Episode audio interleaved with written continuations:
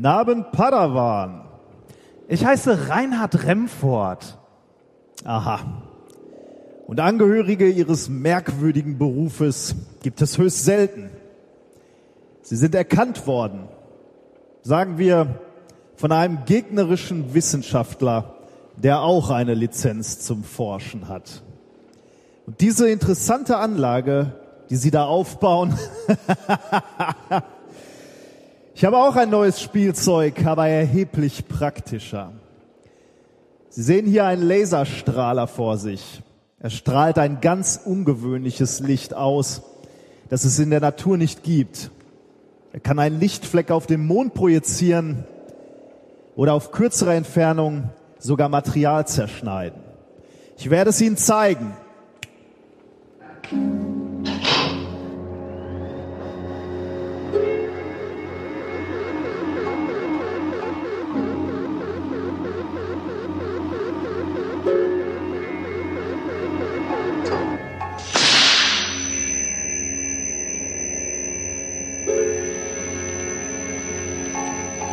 Das ist Diamant, Mr. Remford. Schon mein ganzes Leben lang habe ich seine Facetten geliebt, seinen Glanz, seine göttliche Härte. Mir ist jedes Forschungsprojekt willkommen, das meinen Vorrat vergrößert, der schon recht beträchtlich ist. Okay, Sie haben mich völlig überzeugt, Dr. Wörl. Vielen Dank für diese Demonstration hier. Überlegen Sie sich Ihre nächste geistreiche Bemerkung sorgfältig, Mr. Remford. Es wird vielleicht Ihre letzte sein. Der Zweck unserer vorhergehenden Projekte ist mir jetzt völlig klar. Ich habe nicht die Absicht, mich von einem weiteren verwirren zu lassen. Gute Nacht, Mr. Remford. Dr. Wörl, erwarten Sie etwa, dass ich rede? Nein, Mr. Remford. Ich erwarte von Ihnen, dass Sie endlich forschen. Es gibt nichts, was Sie mir erzählen könnten, das ich nicht schon wüsste. If, if, you, if you base medicine on, on science, you cure people. If you base the design of planes on science, they fly. Um, if you base the design of rockets on science, they reach the moon. It works, bitches. Methodisch inkorrekt Folge 43, direkt aus der Vulkanfestung der Wissenschaften. Mit mir heute wieder der geschüttelte Reinhard Remford. Dieser Doktorand wird sich in einer Stunde selbst zerstören. Und ich bin der gerührte Nicolas Wörl. Glück auf. Glück auf. Ich bin gerührt von dir. Ja. Ich, ich muss dir dazu sagen, also ähm, du, du hattest ja dieses, äh, dieses großartige Intro hier kon äh, konzipiert. Ja. Ähm, ich bin neulich mal aus Versehen tatsächlich so, da lief, ich, ich glaube sogar dieser äh, James Bond oder, oder gibt's mehrere Szenen, wo James Bond auf, dem, äh, auf, auf so einer Trage oder auf so einem Tisch aufgespannt ist und vom Laser bedroht wird. Ich sag mal so, hat der äh, Bösewicht mit einem leichten Dialekt gesprochen. Ich weiß es ehrlich gesagt nicht mehr. Also das Einzige, was mir wirklich in Erinnerung geblieben ist, ist, dass er so überzogen war. Ne? Also ich dachte immer, James Bond ist so einigermaßen glaubwürdig und also Nee, ich, ich, ich muss dazu sagen, ich habe nicht so viele James Bond in meinem Leben gesehen, aber das war so abstrus. Bist du ein großer Freund von James Bond? Äh, ich äh, guck, da, also die letzten beiden tatsächlich nicht so. Also es liegt nicht am Schauspieler, sondern irgendwie, also wobei der letzte ging, äh, Skyfall war es, glaube ich. Casino Royale habe ich noch nie geschafft zu gucken, ohne dabei nicht einzupennen. Geht einfach nicht. Das ist für mich eine ein zweistündiger Parcours-Dokumentarfilm. Ich finde den so scheiße langweilig. Ja. Aber naja. Aber ja, die sind immer so überzeichnet. Und zwar, das macht die auch gerade so schön, oder nicht? Also ich, ich, ich weiß gar nicht, ähm, von wann dieser jetzt hieß. Das war jetzt Goldfinger? das war oder? Goldfinger. Ja, und der beste, finde ich, tatsächlich. Ich finde den absolut großartig. Also ich, ich war, äh, mag Goldfinger gewesen sein, den ich ja gesehen habe. Ähm, da finde ich auch die Art und Weise, wie die Geschichte erzählt wird, sehr gewöhnungsbedürftig. Am Anfang sind unglaublich viele äh, Schnitte im Sinne von also so Handlungsstücke. Mhm. Also nicht nicht äh, viel, schnelle Schnitte ist ist ja auch ähm, ist, ist ja auch ein Zeichen für für moderne Filme, würde ich sagen. Aber ähm, also so Handlungsschnitte, weißt du? Da ist er mal einmal in Paris, glaube ich, war er, und dann ist er im nächsten Ausschnitt war er, war er da halt auf so einem, auf, auf diese, auf diesen Tisch gespannt. Ich weiß nicht, oder ich habe es nicht begriffen. Ich habe dann irgendwann ausgemacht, weil ich äh, ich sag mal so, es ist jetzt nicht das hochanspruchsvolle Kino, was man an diesem Dialog vielleicht auch schon gemerkt hat. Der ist ein bisschen, der, man, man könnte auch sagen, die reden aneinander vorbei, so ein bisschen, oder? Aber man sollte eigentlich einen Satz sagen wie, äh, also bla bla bla Laserstrahl, er strahlt ein ganz ungewöhnliches Licht aus, das es in der Natur nicht gibt. Ne? Ja. Wo, wie sollte es Licht geben, was es in der Natur nicht gibt? Hast du schon mal einen Laser in freier Wildbahn gesehen? Ja, ist schon, äh, ja, aber ist schön. Ich Man sollte mag- eigentlich so wissenschaftliche Vorträge auf Konferenzen beginnen. Äh, ich benutze zu dieser Forschung einen Laser, dessen Licht es in, In der, der freien, in der freien Wildbahn nicht gibt. Und dann mal gucken, wie die Leute sind. Oh. Oh. oh. Ja, sowas ähnliches machen die Menschen ja sogar auf Präsentationen. Die äh, benutzen irgendwelche äh, Messmethoden, wo sie noch eine Uhr dran geklebt haben und nennen das dann irgendwie anders. Und kein Mensch weiß, was es ist. Und irgendwann, wenn du diese ganzen Abkürzungen da durchgehst, siehst du, ah, das haben die gemacht. Also das ist mir schon häufiger passiert. Oder ich kenne zu wenige Messmethoden, das könnte auch sein. Das kann sein, ja. Also ich glaube, damit würdest du auf einer ordentlichen Konferenz nicht durchkommen. Ähm, wenn, wenn du einfach behaupten würdest, das ist ein Laser, dessen Licht es in der Natur nicht gibt, finde ich hart. Ja, ein bisschen. Aber vielleicht. gut, den Anspruch hat ja vielleicht äh, James Bond auch nicht, äh, wissenschaftlich korrekt zu sein. Ganz im Gegensatz zu uns.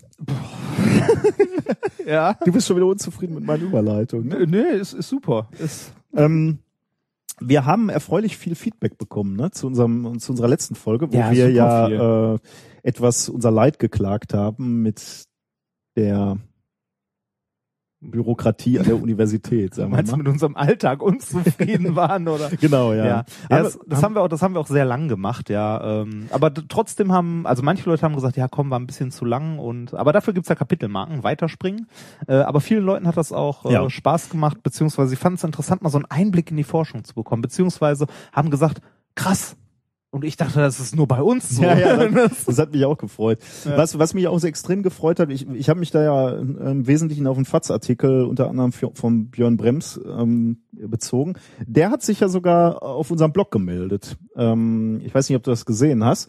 Äh, der hat ähm, kommentiert unsere Folge Hm? und ähm, hat nochmal etwas gesagt, äh, was ich gerne zitieren möchte. Er als Autor hat ja ein gutes, gutes Recht, äh, nochmal zu kommentieren, was, was wir dazu, was wir quasi daraus gemacht haben. Er hat geschrieben, ähm, und ich zitiere jetzt hier, persönlich bin ich auch der Meinung, dass man den Forschern nicht über eine Formal, Formularflut ständig auf die Finger sehen muss, aber einfach vertraut uns doch zu rufen, ist für Steuermittel auch nicht wirklich realistisch. Stellt euch mal vor, Politiker würden das sagen. Accountability muss schon sein, nur kann das natürlich ein Verwaltungsangestellter im stillen Kämmerlein einmal im Jahr machen, um zu überprüfen, dass ich im vergangenen Jahr mir nicht wirklich ein neues Wohnzimmer gekauft habe. Okay, komm, dann ist eh egal. Wenn ich nicht bescheißen kann, dann ist egal. Aber also äh, äh, für mich ist wichtig, da in dem Zusammenhang nochmal zu sagen, ähm, also ich habe ja mehrfach äh, gesagt und, und darum gebeten, dass Forschung Freiheit braucht. Äh, da stehe ich auch zu, aber das soll natürlich nicht bedeuten, dass wir völlig frei über Geld verfügen möchten. Vor allem über Geld, was dem Steuerzahler eigentlich gehört und uns zur Verfügung gestellt wird. Ähm, aber wir sind ja Rechenschaft schuldig. Ich schreibe ja als erstes mal Anträge, wo ich einen klaren Plan aufstelle, was möchte ich mit dem Geld machen. Und dann sagen Leute, ja, ist sinnvoll, mach das bitte. Dann schreibe ich Zwischenberichte, ich schreibe Abschlussberichte. Das finde ich alles völlig okay. Das finde ich wichtig. Das muss, äh, das muss sein. Also Leute müssen sich vorher ordentliche Gedanken gemacht haben, was sie wirklich machen wollen mit diesen Fördermitteln. Was, was ich halt nur nicht sinnvoll finde, sind diese, diese Verwaltungsschritte, die, äh, die zwischendurch passieren und, und eben diesen gesamten Prozess verlangsamen. Und da äh, möchte ich noch was aus unserem Blog zitieren, weil da hat äh, Alex äh, kommentiert, der ist Postdoc äh, im Bereich Molekularbiologie. Der hat ein sehr schönes Beispiel gezeigt. Äh, die brauchen wohl für ihre Arbeit Primer, das ist ein, Pro, ein Produkt, was, also ein Standardverbrauchsmaterial, was drei bis vier Euro kostet. Bevor SAP bei denen eingeführt wurde, war sein Arbeitsablauf so, er hat eine Mail an die Firma geschickt mit der Bestellung, die, die Firma hat das Zeug geschickt und er hatte zwei Tage später im Labor gehabt und konnte es einsetzen. Jetzt sieht's so aus, dass er als erstes mal raussuchen muss, was der spezifische Primer kostet. Dann muss er Details der Bestellung, also was kostet das Brutto, was kostet das Netto, äh, wer ist der Besteller, Lieferant, Bezeichnung, Art, Kostenstelle an die Sekretärin geben. Wurde das Ganze zertifiziert hergestellt, ohne Kinderarbeit, ohne, das muss ja auch noch alles, ne? Zumindest bei uns. Ich weiß nicht, ob das bei dem auch noch. ja, okay. Äh, das, das wird an die Sekretärin gegeben, die ja von den wissenschaftlichen Details keine Ahnung hat. Also sie kann es nicht selber machen. Das muss halt äh, der ähm, äh, der Alex machen. Ähm, die Sekretärin erfasst die Bestellung in SAP. Die Bestellung landet dann beim Genehmiger. Der muss die freigeben. Was ist, was ist das für ein Prozessschritt? Äh, dann landet die Bestellung in der Finanzabteilung, die muss die Bestellung freigeben. Dann landet die Bestellung wieder bei der Sekretärin, die dem Alex mitteilt, äh, dass er bestellen darf.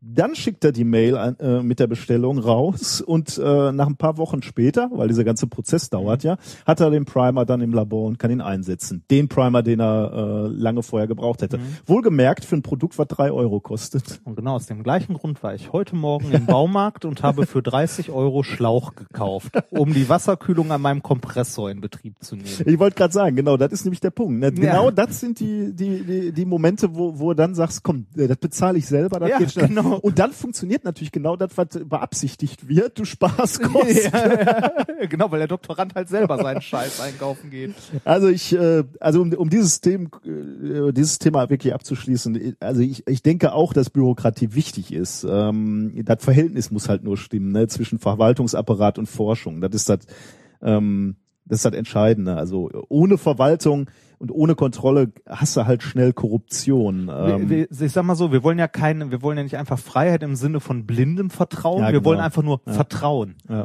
ne? Also Und nebenbei, dass ein System nicht nur dadurch besser wird, dass du mehr und mehr Kontrolle und, äh, und, und Verwaltung hast.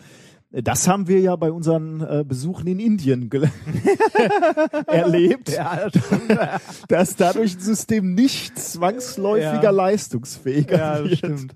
Kommt drauf an, wie viele in dieser Hierarchiekette du bestechen musst. Ja, genau. Werbung. Es gibt ja durchaus Momente, wo man sich wünscht, man hätte die richtige Versicherung. Wenn man zum Beispiel krank ist oder so. So wie ich gerade. Äh, es gibt aber auch alle möglichen anderen Situationen, wo man sich denkt so, boah, hätte ich mir mal Gedanken um Versicherungen gemacht. Und genau hier kommt Clark ins Spiel. Mit Clark könnt ihr dabei sogar noch sparen.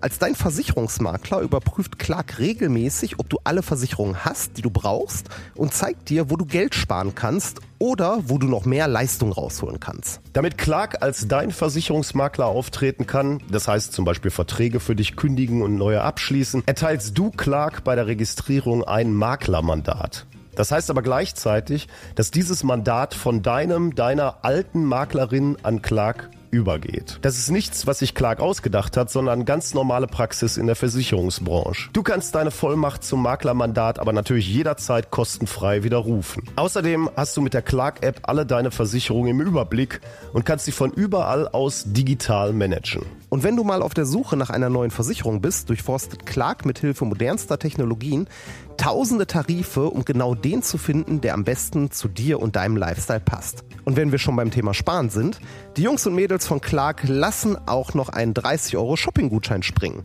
Alles, was du dafür tun musst, ist dir die Clark-App runterladen, zwei deiner bestehenden Versicherungen hochladen und mit dem Code methodisch34 alles groß geschrieben, methodisch 34, bekommst du einen 30 Euro Shopping-Gutschein für Brands wie Ikea, Zalando oder Apple. Die Teilnahmebedingungen und alle weiteren Infos findet ihr wie immer in den Shownotes. Werbung Ende. Okay, ja, äh, das, das vielleicht noch so als Nachtrag. Also das wollte ich dann doch noch. äh, Aber vielen Dank für den, für den Zuspruch und für die vielen Kommentare. Das war mit Abstand das Thema, was bisher am meisten äh, Resonanz viel- hervorgebracht Resonanz hat. hervorgebracht hat. Ja. Äh, wir werden natürlich auch weiterhin äh, immer mal wieder ein bisschen was aus unserem Alltag erzählen, wie es gerade so im Labor läuft tatsächlich oder was wir so machen. Jetzt zum Beispiel. Ähm, genau, jetzt zum Beispiel, aber nicht zwingend immer eine Stunde, sondern, Nein, nein, nein, nein, sondern nein. kürzer. Das war nur ein Thema, was uns emotional auch sehr mitgenommen hat, weil es unsere Brieftaschen im Laufe unseres Studiums mitgenommen hat. Genau, die klassische Frage, was habt ihr gemacht in den, ähm, in den vergangenen zwei Wochen? Zum einen war ich äh, persönlich damit beschäftigt, diese Anträge zu schreiben, aber darüber habe ich ja letztens schon gesprochen. Aber was ich auch gemacht habe, ich habe ähm, einen Vortrag in unserem Dünnschicht-Seminar gehalten. Also wir haben hier so ein Seminar, was einmal die Woche äh, stattfindet. Was übrigens interessant ist, äh, die, die zwei Professoren, die das organisieren, die sind so mehr oder weniger jetzt in Rente und die haben noch mal so zusammengefasst, wie viele Gäste die über die Jahre hatten. Die hatten 500 Leute eingeladen, ne, über, über die 20 Jahre oder, oder mehr, wahrscheinlich 25 Jahre. 500 Leute, wie viel Wissen da so aufgelaufen ist, aber dann auch irgendwie wieder weg ist. Ne? So ein Ja. Vortrag war ja zumindest, also mittlerweile könntest du ihn ja theoretisch aufzeichnen und, und, und nutzbar machen. Wegspeichern. Wegspeichern, genau. Aber äh, So auf Vorrat speichern. wenn du dir vorstellst, vor 25 Jahren haben die hier wahrscheinlich ihre Dias noch präsentiert. Ne? Und, Ja, und stimmt, sicherlich Da war doch nichts mit PowerPoint oder so. Tageslichtschreiber. Ja, ja. Da wären wir aufgeschmissen gewesen. ähm, jedenfalls äh, durfte ich dann, also das ist jetzt das letzte Semester, wo das passiert und da haben wir auch nochmal unsere Forschung gezeigt. Und ähm, ich habe zu Graphen geredet. Und ich dachte, da könnte ich nochmal kurz sagen, weil die Leute, also ihr da draußen seid ja auch immer interessiert, was wir so wissenschaftlich machen. Und äh, da wollte ich mal kurz ein paar Sachen zu, zu Graphen sagen, was wir da machen, aber es geht, geht schnell. Ähm, Graphen ist Kohlenstoff erstmal. Ja. ja. Du kratzt deinen Bart. Ja. Äh, da, hallo? Juckt. Ähm, und das, äh, das Besondere am, am Graphen oder an der, an der, an dem Kohlenstoff im Graphen ist, dass es besonders angeordnet ist, zumindest ähm, anders als beispielsweise im Diamant. Ähm, das hat diese Honigwabenstruktur. Also das sind diese sechs Eckringe. Und da haben wir diese, diese Ebenen, diese Flächen aus Sechseckringen, äh, die dann eben das Graphennetz aufbauen quasi. Ähm, Mit diesem Graphen oder mit diesen Ebenen, äh, diesen Honigwabenstrukturen kann man auch andere interessante Dinge machen, wenn, wenn man sie eben nicht in der Ebene lässt. Da haben wir auch schon öfter drüber gesprochen. Nanotubes zum Beispiel, wenn man die also so aufwickelt, dann hat man eben äh, so Röhrchen aus, aus Kohlenstoffen oder wenn man die zu diesen Fußbällen zusammensetzt, also nicht nur Sechseckringe, sondern auch Fünfeckringe, dann bekommt man dieses C60 Fulleren, dieses Fußballmolekül. Ähm, warum ist Graphen so interessant? Warum beschäftigen wir uns äh, damit? Ähm, das hat extrem spannende ähm, Eigenschaften eigentlich und und ist egal welche Eigenschaften man sich anguckt, man stellt fest, dass Graphen da ähm, herausragend ist, wenn man so will. Ähm, wenn man sich beispielsweise die mechanischen Eigenschaften anschaut, dann stellt man fest, dass diese äh, Flächenkristalle, also Graphen, äh, weil es peri periodisch angeordnet ist, ist ein Kristall, obwohl man sich einen Kristall halt anders vorstellt, aber das ist halt ein zweidimensionaler Kristall, äh, extrem steif ist, ähm, hat ein Elastizitätsmodul, was fast genauso groß ist wie das von Diamant, ähm, also mechanisch äh, in gewisser Weise ähm, sehr belastbar, wenn Mhm. du so willst. Also wenn, wenn man über, über so Anwendungen nachdenkt, wie, wie den, ähm, wie den legendären äh, äh, Weltraumlift beispielsweise, ja, ne? ja. Dann brauchst du Seil halt- aus Graphen. Genau, ja. Dann brauch- brauchst du halt ein Material, was ähm, Sehr, sehr leicht ist. exakt, ja, damit die Zugkraft halt an Ja. dem Seil äh, gering bleibt und nicht schon allein durch die Eigenmasse reißt. Äh, und es muss halt Zug, also dem, dem Zug standhalten können, Mhm. ne? also äh, fest sein. Ähm, wenn du das mal für Graphen ausrechnest, dann kommst du zu dem Ergebnis, dass wenn du, wenn du wirklich einen Lift daraus bauen würdest, ähm, der bis hoch zur, zur äh, geostationären Umlaufbahn kommt, äh, weit draußen, ne, nebenbei 35.000 Kilometer, äh, dann wäre ähm, Graphen nur bis äh, irgendwie knapp unter 90 Prozent seiner Reißfestigkeit gedehnt. Also theoretisch wäre es damit Hm. denkbar. Warum gibt's noch keinen? Ja, so viel Graphen äh, ist halt noch nicht hergestellt an einem Stück. Ne? Du müsstest Ja. halt ähm, Man müsste das so fließbandmäßig rausziehen können, ne? Und Genau, das so ist- weit sind wir noch nicht. Genau, aber das ist, das ist im Grunde genommen das, wo, wo, woran nicht nur wir natürlich forschen. Ähm, also den Gedanken musst du gleich nochmal aufgreifen. Äh, ich will nur kurz sagen, es sind nicht nur die mechanischen Eigenschaften, sondern das Zeug ist auch chemisch sehr reaktiv. Das kann man sich auch sehr leicht vorstellen, wenn du dir vorstellst, was dieses zweidimensionale Material, was ja, wo, wo wirklich jedes Atom in diesem, in dieser Lage, in dieser Graphenflocke ähm, Kontakt zur Außenwelt hat quasi. Also sowohl oben als auch unten quasi. Noch, noch extremer ist es am Rand dieser Ja, es, ist, es ist Graphenflocke. ähnlich wie bei den Nanoteilchen. Das Volumen zu Oberfläche-Verhältnis stimmt halt. Ne? Also, Und in dem Fall halt extrem. Ja, ne? ja, Also genau. jedes einzelne Teil hat zu beiden Seiten quasi Kontakt zur Außenwelt. Das heißt, es, und da kann es reagieren. Das Mhm. heißt, allein deswegen ähm, ist es halt chemisch schon äußerst reaktiv. Ähm, er hat keine Bandlücke, äh, deswegen ist es ein großer, guter elektrischer Leiter, ohne da ähm, ins Detail zu gehen. Um, um jetzt wirklich tatsächlich nicht ins Detail zu gehen, äh, halten wir einfach mal fest, die Europäische Kommi- Kommission hat das Potenzial erkannt und hat deswegen ein ziemlich bemerkenswerte ähm, äh, bemerkenswertes Förderprogramm aufgestellt. Ähm, 2013 äh, im European Flagship, äh, Flagship äh, Initiative ähm, haben die eine Milliarde Euro zur Verfügung gestellt für die Erforschung von Graphen. Das ist schon relativ viel, muss ich sagen. Also äh, eine Milliarde für so ein Thema. Warum? Also ja, warum? Weil, weil, weil Europa halt in diesem Material ein Potenzial sieht für Anwendungen, für Technologie, ähm, ja, um da auch wieder Geld rauszuholen. Ich finde es immer faszinierend, wenn man das hört. So eine Milliarde ist ja sau viel Geld, ne, für sowas, so ein European Flagship Programm und so weiter. Wenn du dann hörst, dass es Menschen gibt, die 16, 17 Milliarden besitzen oder Firmen, die mehrere Milliarden Umsatz machen, ne, ja, das stimmt natürlich. es, äh, da denkst du so, ui. das ist aber, ne? Also du finanzierst einen kompletten Forschungsbetrieb damit und andere äh, Firmen setzen das halt um für, weiß ich nicht, für sonstigen Scheiß. ja, Waffen ja, zum Beispiel. das stimmt, ja. Gut, aber für uns ist eine Milliarde viel. Ja, ja, ja, ja, das wird sich auch so schnell nicht ändern. das stimmt, ja. Ähm, du hast gerade schon angesprochen, warum gibt's den Weltraumlift noch nicht? Natürlich, weil, weil wir noch nicht die Möglichkeiten haben, Graphen in guter Qualität am Stück, am Fließband, wie du so schön gesagt hast, ähm, herzustellen. Warum nicht? Welche, welche Möglichkeiten gibt's überhaupt zur Herstellung? Also die, die erste, die, die wirklich erfolgreich durchgeführt war ähm, von ähm, Geim und Novoselov. Das waren die beiden Jungs, die, die auch den Nobelpreis 2010 bekommen haben für die Erforschung und die Synthe ja, Synthese kann man nicht sagen, aber vor allem für die Erforschung von Graphen. Ähm, die benutzen ein Verfahren, was Exfoliation heißt. Das ist ein netter Ausdruck. Also die, die nehmen ein HOPG-Kristall, also Englisch für, steht für Highly Oriented Pyrolytic Graphite, also mit anderen Worten einen sehr sauberen, einen sehr fehlerfreien äh, Graphitkristall, wenn man so will. Und da kleben die halt ähm, einen Tesastreifen drauf, ein Scotch-Tape und reißen den ab. Und wenn du das gut kannst, dann löst du eben von der Oberfläche dieses Kristalls eine einzige Lage Graphen ab. Ja, beziehungsweise mehrere und du machst das dann immer wieder. ne? Genau, Also, ja, ja. Also das, das ist dann die Kunst, ja. Ich stelle das immer so, äh, so, so, So einfach ist das jetzt auch. so lommelig hin. Ja.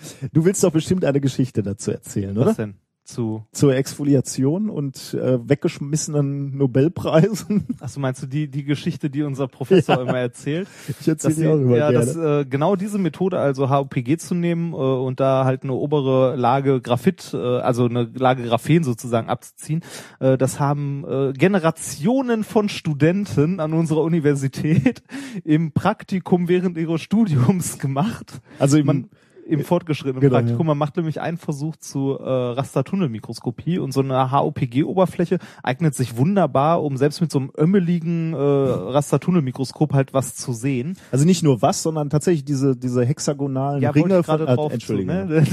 Also um äh, also um wirklich einzelne Atome zu nehmen. Man nimmt dafür HOPG, weil es halt diese Wabenstruktur hat und man die besonders gut abbilden kann. Also man sieht die besonders gut, wenn man da halt drüber fährt mit der mit der feinen Nadel oder mit der Spitze. Und man sieht tatsächlich diese Man sieht die Atome. einzelnen Atome. Das ist ja schon ein bisschen genau, faszinierend. Das, ja, man so, sieht ne? diese Bubble, also kleine Kügelchen quasi. also es ist tatsächlich wirklich toll. Und äh, wir haben also jahrelang, äh, haben alle Studenten immer die oberste Lage abgerissen, weil man halt die nicht haben möchte, weil die halt dreckig ist, beziehungsweise oxidiert. Man möchte eine saubere Lage haben, die gerade frisch abgezogen ist und hat deshalb immer Tesafilm drauf, einmal abgezogen und dann drunter gelegt. Und dieses Tesafilm, diesen Streifen, hat man weggeschmissen. Hätte man sich mal diesen Streifen angeguckt, anstatt den Kristall, wäre vielleicht ein Nobelpreis drin gewesen. Ja, das ist dann immer so die, die Lektion, die man den jungen Studenten erteilen kann. Ja. Ne? Hinterfragt das, was ihr da macht im Ja, Labor und, und schmeißt schmeißt nicht weg. schmeißt nicht das Falsche weg. Ja.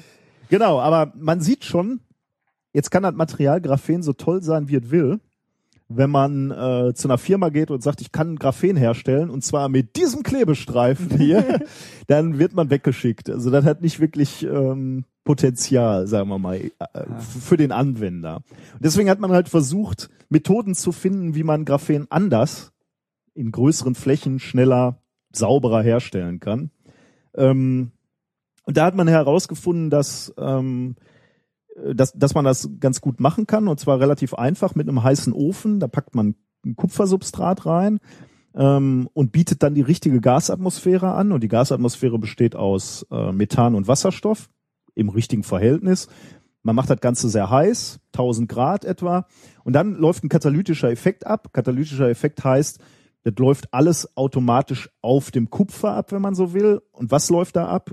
Das Methan wird dehydriert auf der Oberfläche, verliert also seinen Wasserstoff und am Ende bleibt eben nur der Kohlenstoff auf der Oberfläche liegen. Der ordnet sich von alleine in dieser Wabenstruktur an und man hat am Ende ähm, ein, eine, eine perfekte Lage Graphen. Das ist tolle Methode, selbstlimitierend ja. übrigens. Sobald die Ga das Gas dann die Oberfläche von dem Kupfer nicht mehr sieht, stoppt eigentlich auch dieser Wachstum.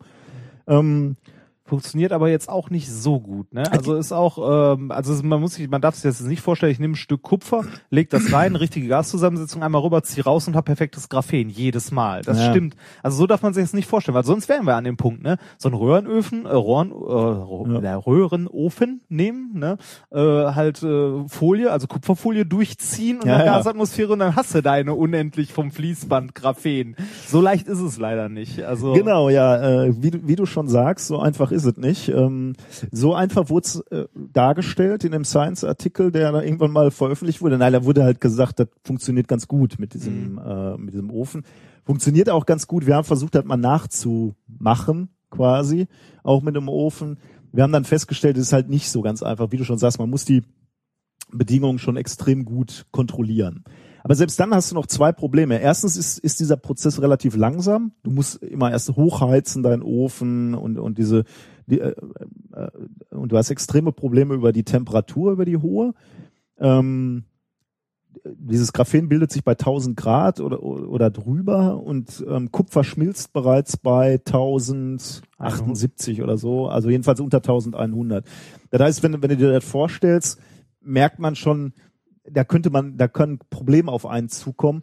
Du willst eine perfekte, einen perfekten zweidimensionalen Kristall, wo jedes Atom an der richtigen Stelle sitzt, wachsen und gleichzeitig bist du nah an der Schmelztemperatur deines Substrats. Das heißt, das wird fängt an plastisch zu werden und ja, mal ganz zu schweigen davon, dass wir uns in einem Vakuum immer noch befinden, also in einem Unterdruck und da ist der Schmelzpunkt tiefer. Genau, es fängt halt an zu verdampfen. Ne? Genau, also, also wenn es, es, genau, es äh, irgendwann, also es muss nicht mal zwingend flüssig werden, aber so die oberste Atomlage, hm. so die also obersten Kupferatome, die verabschieden sich schon in diverse Richtungen. Genau, ja, wenn wenn wenn du da irgendwie hingucken könntest, wenn du ein Messinstrument hättest, ja. dann wär, dann würde man wahrscheinlich sehen, dass die Hölle da los ist auf ja. der Oberfläche, dass, dass diese diese gesamte Oberfläche ständig im Bewegung ist, so eine wabernde Masse.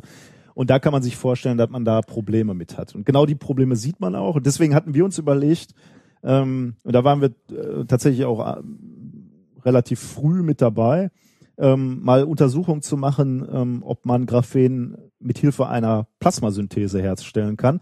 Da gibt's halt, oder die, die Idee ist eben, das Methan schon äh, im, im Plasma, also in der Gasphase zu zerlegen, zu dehydrieren, um dann eben mehr Kontrolle über den Wachstumsprozess zu haben. Ähm, also genau das anzubieten, was die Oberfläche braucht und deswegen nicht so zu, zu ganz so hohen Temperaturen gehen zu müssen, weil eben dieser katalytische Effekt auf dem Substrat nicht mehr nötig ist. Das hat ganz gut funktioniert, allerdings mit dem Problem, dass wir auch relativ viele Defekte in unserem Graphen haben. Äh, wir messen das mit Raman-Spektroskopie, also da sind wir wieder beim James Bond. Wir schießen mit einem Laser drauf ja. und kriegen dann eine Antwort von der Oberfläche, die uns dann etwas über die Struktur sagt auf der Oberfläche von unserem Substrat. Und darüber haben wir gelernt, wir haben relativ viele Defekte in unseren. Der Laser ist übrigens ähnlich groß und macht auch diese geilen Geräusche. und ist auch eine Wellenlänge, die es so in der ja. Natur nicht gibt. Ja. Ähm, also wir, wir haben die gemessen und die Abstände zwischen den Defekten liegt bei etwa 20 Nanometern. Äh, das ist einfach viel zu viel. Und das, was wir jetzt gerade machen, ist eben, wir versuchen über Prozessparameter, über, über die Plasmaeigenschaften, äh, diesen Prozess zu optimieren, um eben ähm, äh, diese Defektdichte runterzubekommen, also weniger Defekte in unserem Graphen zu haben, um perfekteres Graphen zu wachsen. Und die, die Fragen, die wir auf dem Weg dahin klären, ist halt, ähm, welche Chemie läuft im Plasma ab, welche Moleküle ähm, sind vorteilhaft fürs Wachstum von Graphen an der Oberfläche, wie wechselwirkt das Plasma mit, den, mit der Oberfläche und so weiter. Ähm, ja, das ist das, was ich da mal vorgestellt habe. Eine, eine Sache noch, ähm, Defekte müssen natürlich, das ist, das, da lernt man dann auch wieder was über die Forschung. Defekte müssen ja gar nicht zwingend schlecht sein. Ne? Also er, erstmal war ich natürlich enttäuscht zu sehen, dass ich so viele Defekte im Graphen habe. Aber ich habe auf einer bei einer anderen Veranstaltung darüber gesprochen. Und äh, da habe ich Leute angesprochen, die Gassensoren bauen und Gassensoren bauen möchten auf Basis von Graphen. Ähm, und die haben gesagt, na, die Defekte müssen natürlich gar nicht so schlecht sein, ne? denn jeder, jedes Defekt, jede Fehlstelle quasi in dem Graphenkristall ist natürlich potenziell, potenziell erstmal eine Stelle, an der das Graphen wechselwirkt besonders gerne mit, mhm. ähm, mit, mit, mit dem Gas, was du detektieren willst. Also dieses Gas setzt sich insbesondere an diese Störstellen oder an diese Defekte. Und äh, damit könntest du das dann messen. Also von daher, vielleicht ist es gar nicht nötig, dass wir explizit alle Defekte aus unseren Kristallen rausbekommen. Vielleicht können wir die auch nutzen. Das ist also auch so ein bisschen das, was du in deiner Doktorarbeit machst. Wir bringen da ja auch Defekte ein. Absichtlich. Absichtlich, um die Defekte dann zu, äh, zu nutzen. Ja, genau. Und übrigens, äh, zu diesem Graphen schreibe ich auch ein, einer dieser Anträge, die ich gerade schreibe, ist auch zu Graphen, äh, der Mitte, Mitte äh, Februar fertig werden muss. Da versuchen wir das Graphen, was wir herstellen, eben in eine Anwendung zu bringen. Ähm, aber dazu dann mehr, wenn, wenn es soweit ist. Gut. Sehr schön. Was hast du Schönes gemacht? Ich fasse mich kürzer, was nicht heißt, dass ich weniger gemacht habe. oh, wenn, wenn, wenn solche Erzählungen schon mit Ausreden nee, anfangen. Das ist keine Ausrede, das ist nur eine Feststellung einmal an der Stelle.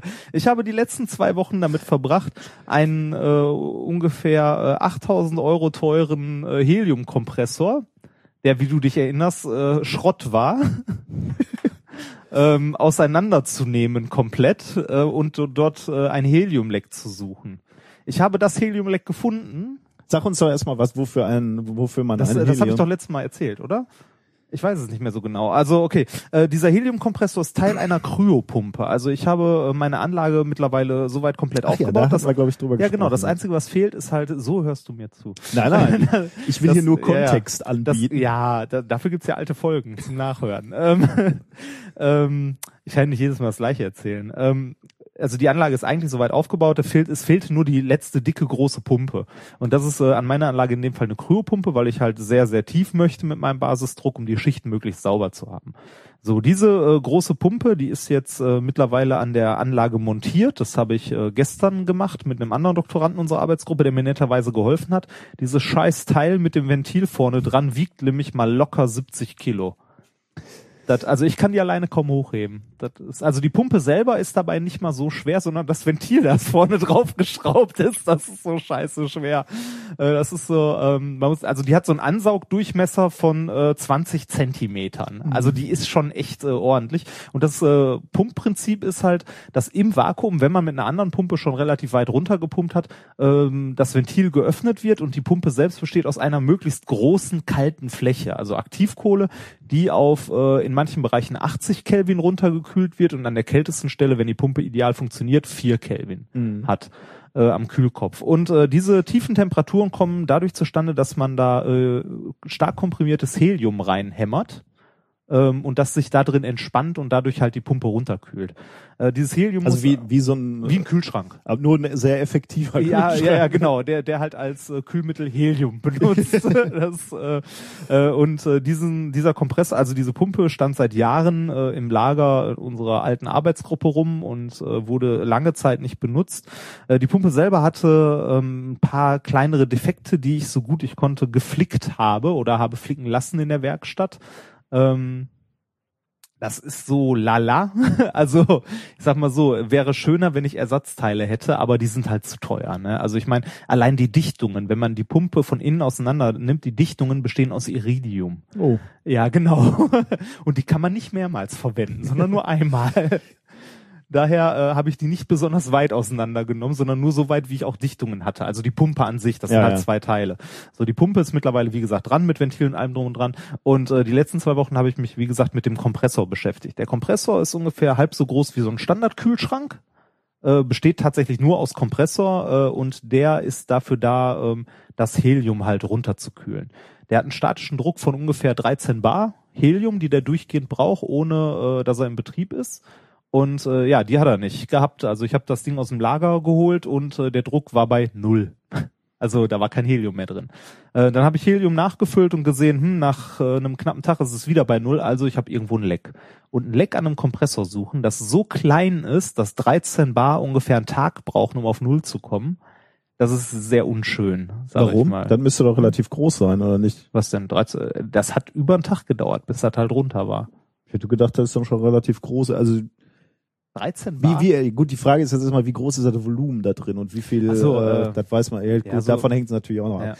Wie füllt man denn bitte Helium nach? Äh, Helium nachfüllen, ähm, man, man macht den Hahn auf und nein. Ähm, Also Helium kommt aus der Flasche. Genau, oder? Hel Helium kommt aus einer Flasche mit 200 Bar. Ähm, die, da kommt ein Druckminderer drauf. Das Ganze schließt man halt an den Kompressor an. Was auch nicht so einfach ist, wie es klingt, weil diese äh, Kryopumpe ist von Kryotor aus den USA. Das heißt, äh, die haben keine metrischen Anschlüsse, sondern zollige. Sehr gut. Und äh, alles, was wir hier an Gaspullen haben, hat metrische Anschlüsse. Ähm, man kann dann einen Adapter kaufen, was man natürlich, äh, wo man wieder in diese SAP-Falle rennt. Ähm, äh, und es ist unglaublich teuer, sich dafür einen scheiß Adapter zu holen. Oder man bastelt sich selber ein. Also man nimmt eine, äh, so ein, so Zwetschlock-Verbinder, also so ein Gasverbinder, der ein metrisches Gewinde hat und ein, der ein zölliges Gewinde hat, ein Stück äh, Stahlrohr und schweißt das Ganze zusammen. Habe ich gemacht, habe hab ich dran geschraubt und äh, konnte die dann mit, also die Gasflasche dran anschließen und befüllen. Wie gesagt, war immer noch ein Leck drin und deshalb habe ich die letzten zwei Wochen damit verbracht, diesen Kompressor komplett zu zerlegen. Und ich habe das Leck gefunden. Und ich habe auch das zweite Leck gefunden und das Ölleck auch gefunden. Also dieser Kompressor hatte zwei Gaslecks und ein Ölleck. Ähm, die habe ich äh, fachmännisch repariert.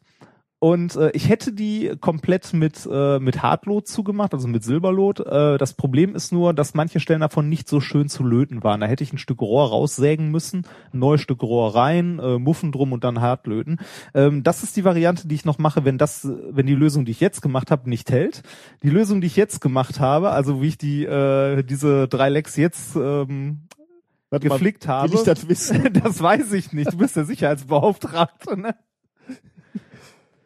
Uhu Endfest Endfest 3000. Ja, genau. Also so schön U mit, U Endfest 3000? ja. Schön, also zwei Komponentenkleber angerührt, also Epoxidharz und äh, damit die äh, die Lecks äh, dicht gemacht und ähm, das Ganze relativ ordentlich, also alle Lecks ja, nein, das kann man ordentlich und unordentlich machen. Okay. Also äh, ein Leck konnte ich auch gar nicht löten, weil das war direkt am Absorber, der mit Zeolit gefüllt ist, also mit so einem Mineral und das kannst du nicht löten. Also da hätten wir einen neuen kaufen müssen und der kostet auch irgendwie 200 Euro. Ergo Flicken mit Epoxidharz. Das habe ich gemacht. Und? Äh, den Kompressor danach wieder zusammengebaut. Also erstmal geguckt, ob es dicht ist, scheint dicht zu sein, äh, zusammengebaut das Ganze und jetzt an meine Anlage verfrachtet. Heute war ich äh, im, also heute Morgen war ich im Baumarkt, um Schlauch zu kaufen, weil der braucht Wasser, dieser Kompressor, zum Kühlen. Ähm, ich hätte mich aus dem reichen Schlauchvorrat unserer Arbeitsgruppe bedienen können, aber ich dachte mir, nein, ich hätte gern meinen persönlichen eigenen Schlauch. Wir hatten nichts da, nichts passendes. Äh, Schlauchstellen sind übrigens auch teurer, als ich dachte. Ein Euro für eine scheiß Schlauchstelle. Ähm, naja, und äh, ja, morgen äh, werde ich äh, diesen äh, Kompressor in Betrieb nehmen. Ich bin gespannt. Ich bin auch sehr gespannt, weil bis jetzt ist die Anlage sehr dicht und auch die Pumpe und alles, was dran geflanscht wurde, ist auch wunderbar dicht. Also nirgendwo, äh, nirgendwo Lecks. Äh, diese Pumpe da dran zu flanschen war wie gesagt nicht ganz so einfach, weil die echt enorm schwer ist. Also wir haben die mit äh, mit Spanngurten an der, äh, also an dem Gestänge der ganzen Anlage festgemacht und hochgehieft und das hat gestern, ich glaube, drei Stunden gedauert, die da dran zu schrauben. Das war echt lang. Was jetzt passiert, was ich jetzt machen muss, ist, äh, der komplette Heliumkreislauf von Pumpe und Kompressor ist natürlich kontaminiert mit Luft. Ähm, gezwungenermaßen. Jetzt äh, muss ich die äh, Dekontaminierungsprozedur durchführen und das dauert mal locker zwei Tage. Man muss die Pumpe nämlich jetzt immer anschmeißen, so drei, vier Stunden laufen lassen, dann kühlt die runter und alles, was an Verunreinigung drin ist, also Wasser, Luft und so weiter, kühl, also setzt sich im Kühlkopf fest, also an der kältesten Stelle und friert da ein. Wenn es richtig viel Verunreinigungen sind, dann geht das so weit, dass der Kühlkopf nicht mehr funktioniert, der bleibt stehen weil halt alles voll ist. Dann was muss- machst du dann? dann macht man den Kompressor aus, trennt die Pumpe vom Kompressor, dann sind die Verunreinigungen Ja. in der Pumpe, Ja. lässt ein bisschen Druck, also es sind ja dann immer noch 13 Bar Druck in der Pumpe, lässt die warm werden, dass die äh, Verunreinigungen wieder gasförmig sind, lässt ein, äh, ungefähr die Hälfte des Drucks ab, Mhm. also die Hälfte des äh, Gasinhalts raus, schließt es wieder an den äh, Kreislauf dran, füllt das Helium, reines Helium wieder nach und macht den ganzen Mist fünfmal oder so und dann hat man irgendwann die ganzen Verunreinigungen da raus. Das ist das, was die nächste. Das ist das, nächste was ich Zeit die macht. nächsten Tage mache, ja. Ja. Ja, und äh, wir haben ja bald wieder Projekttreffen. Ja. Da freue ich mich auch sehr drauf, weil dann bekomme ich nämlich endlich meine Substrate, auf denen ich dann äh, mich austoben und wachsen kann, jetzt wo die Anlage steht, mit äh, dem ganzen Methanreiniger und drum und dran. Und dann werde ich äh, Schichten produzieren. Davon Richtig. erzählst du uns dann in, äh, bei, in zwei Wochen. Richtig. Ich bin sehr zufrieden mit dem, was du tust. Ach, Super gemacht. da. Lob ist übrigens positiv. Wie? Also hat positive Effekte. Habe ich eine Studie zu mitgebracht. Ehrlich? Ja. Ja, ja. Ich äh, Es betone. gibt aber noch eine Alternative zu Lob und die ist weniger schön. ja, ich bin gespannt.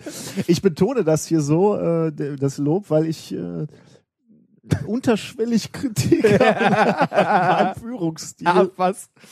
Wir, meinst du dieses Geschenk, was wir heute bekommen haben? was wir, du, was du hier so ganz stickum auf meinen Schreibtisch Ja. gelegt hast. Wir haben äh, von, äh, von einem Hörer einen äh, Comic äh, zugeschickt bekommen. Wir wissen leider nicht genau von wem, weil kein Name beistand. Ähm, aber ist auch egal.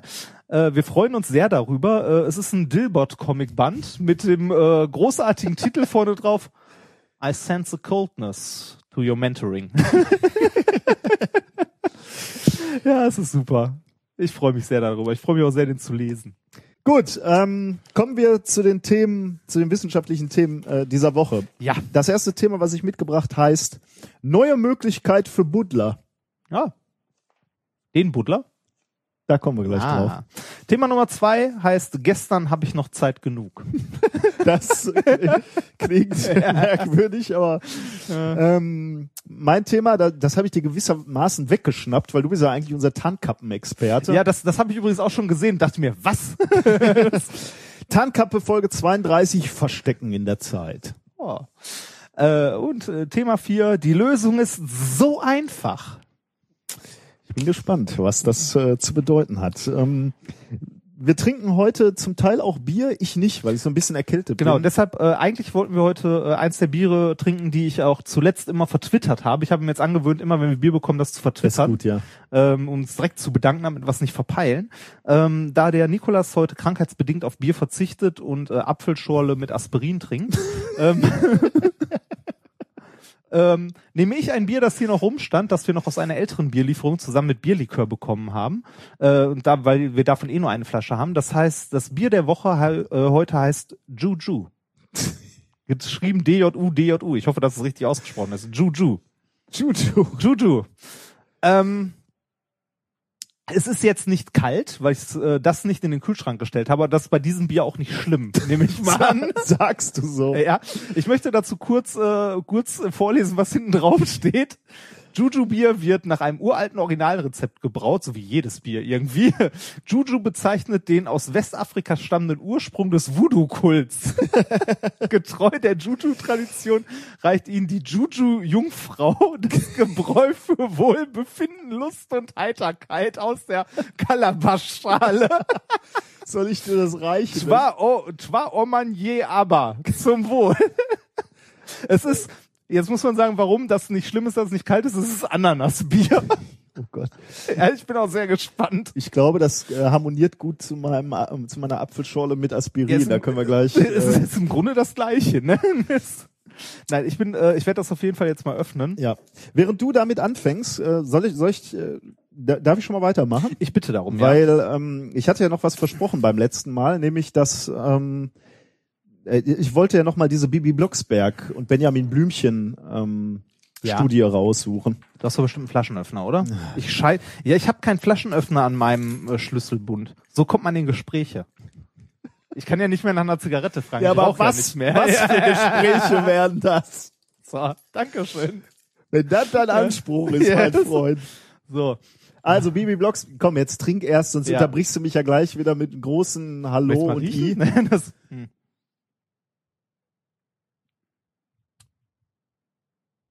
Das ist gut. Dann willst du mal einen Schluck? Probier mal einen Schluck. Aber das ist süß, oder? Ja, ist süß, aber probier mal ich einen trinke Schluck. gleich einen Schluck, wenn ich hier meine kannst, Aspirin du kannst drin habe. daraus trinken. Nein, dann bist du Ich angesteckt. werde nicht krank. Ich habe Nee, nee, vier dann mach. Geschwister gehabt. Alles, was ich an Bazillen hab, habe ich durch. Nimm. Mein Gott, okay. Das ist so wie das Gurkenbier. Oh, nee. Hast du gerade gesagt, es ist nicht süß? Doch, ich habe gesagt, das ist süß. Das ist so. sausüß. Aber Boah. da ist grauenhaft. tatsächlich Ananas drin. Ist schön. Also, Ja. haben wir davon zwei? Muss Nein. ich auch noch so ein? Ah, gut.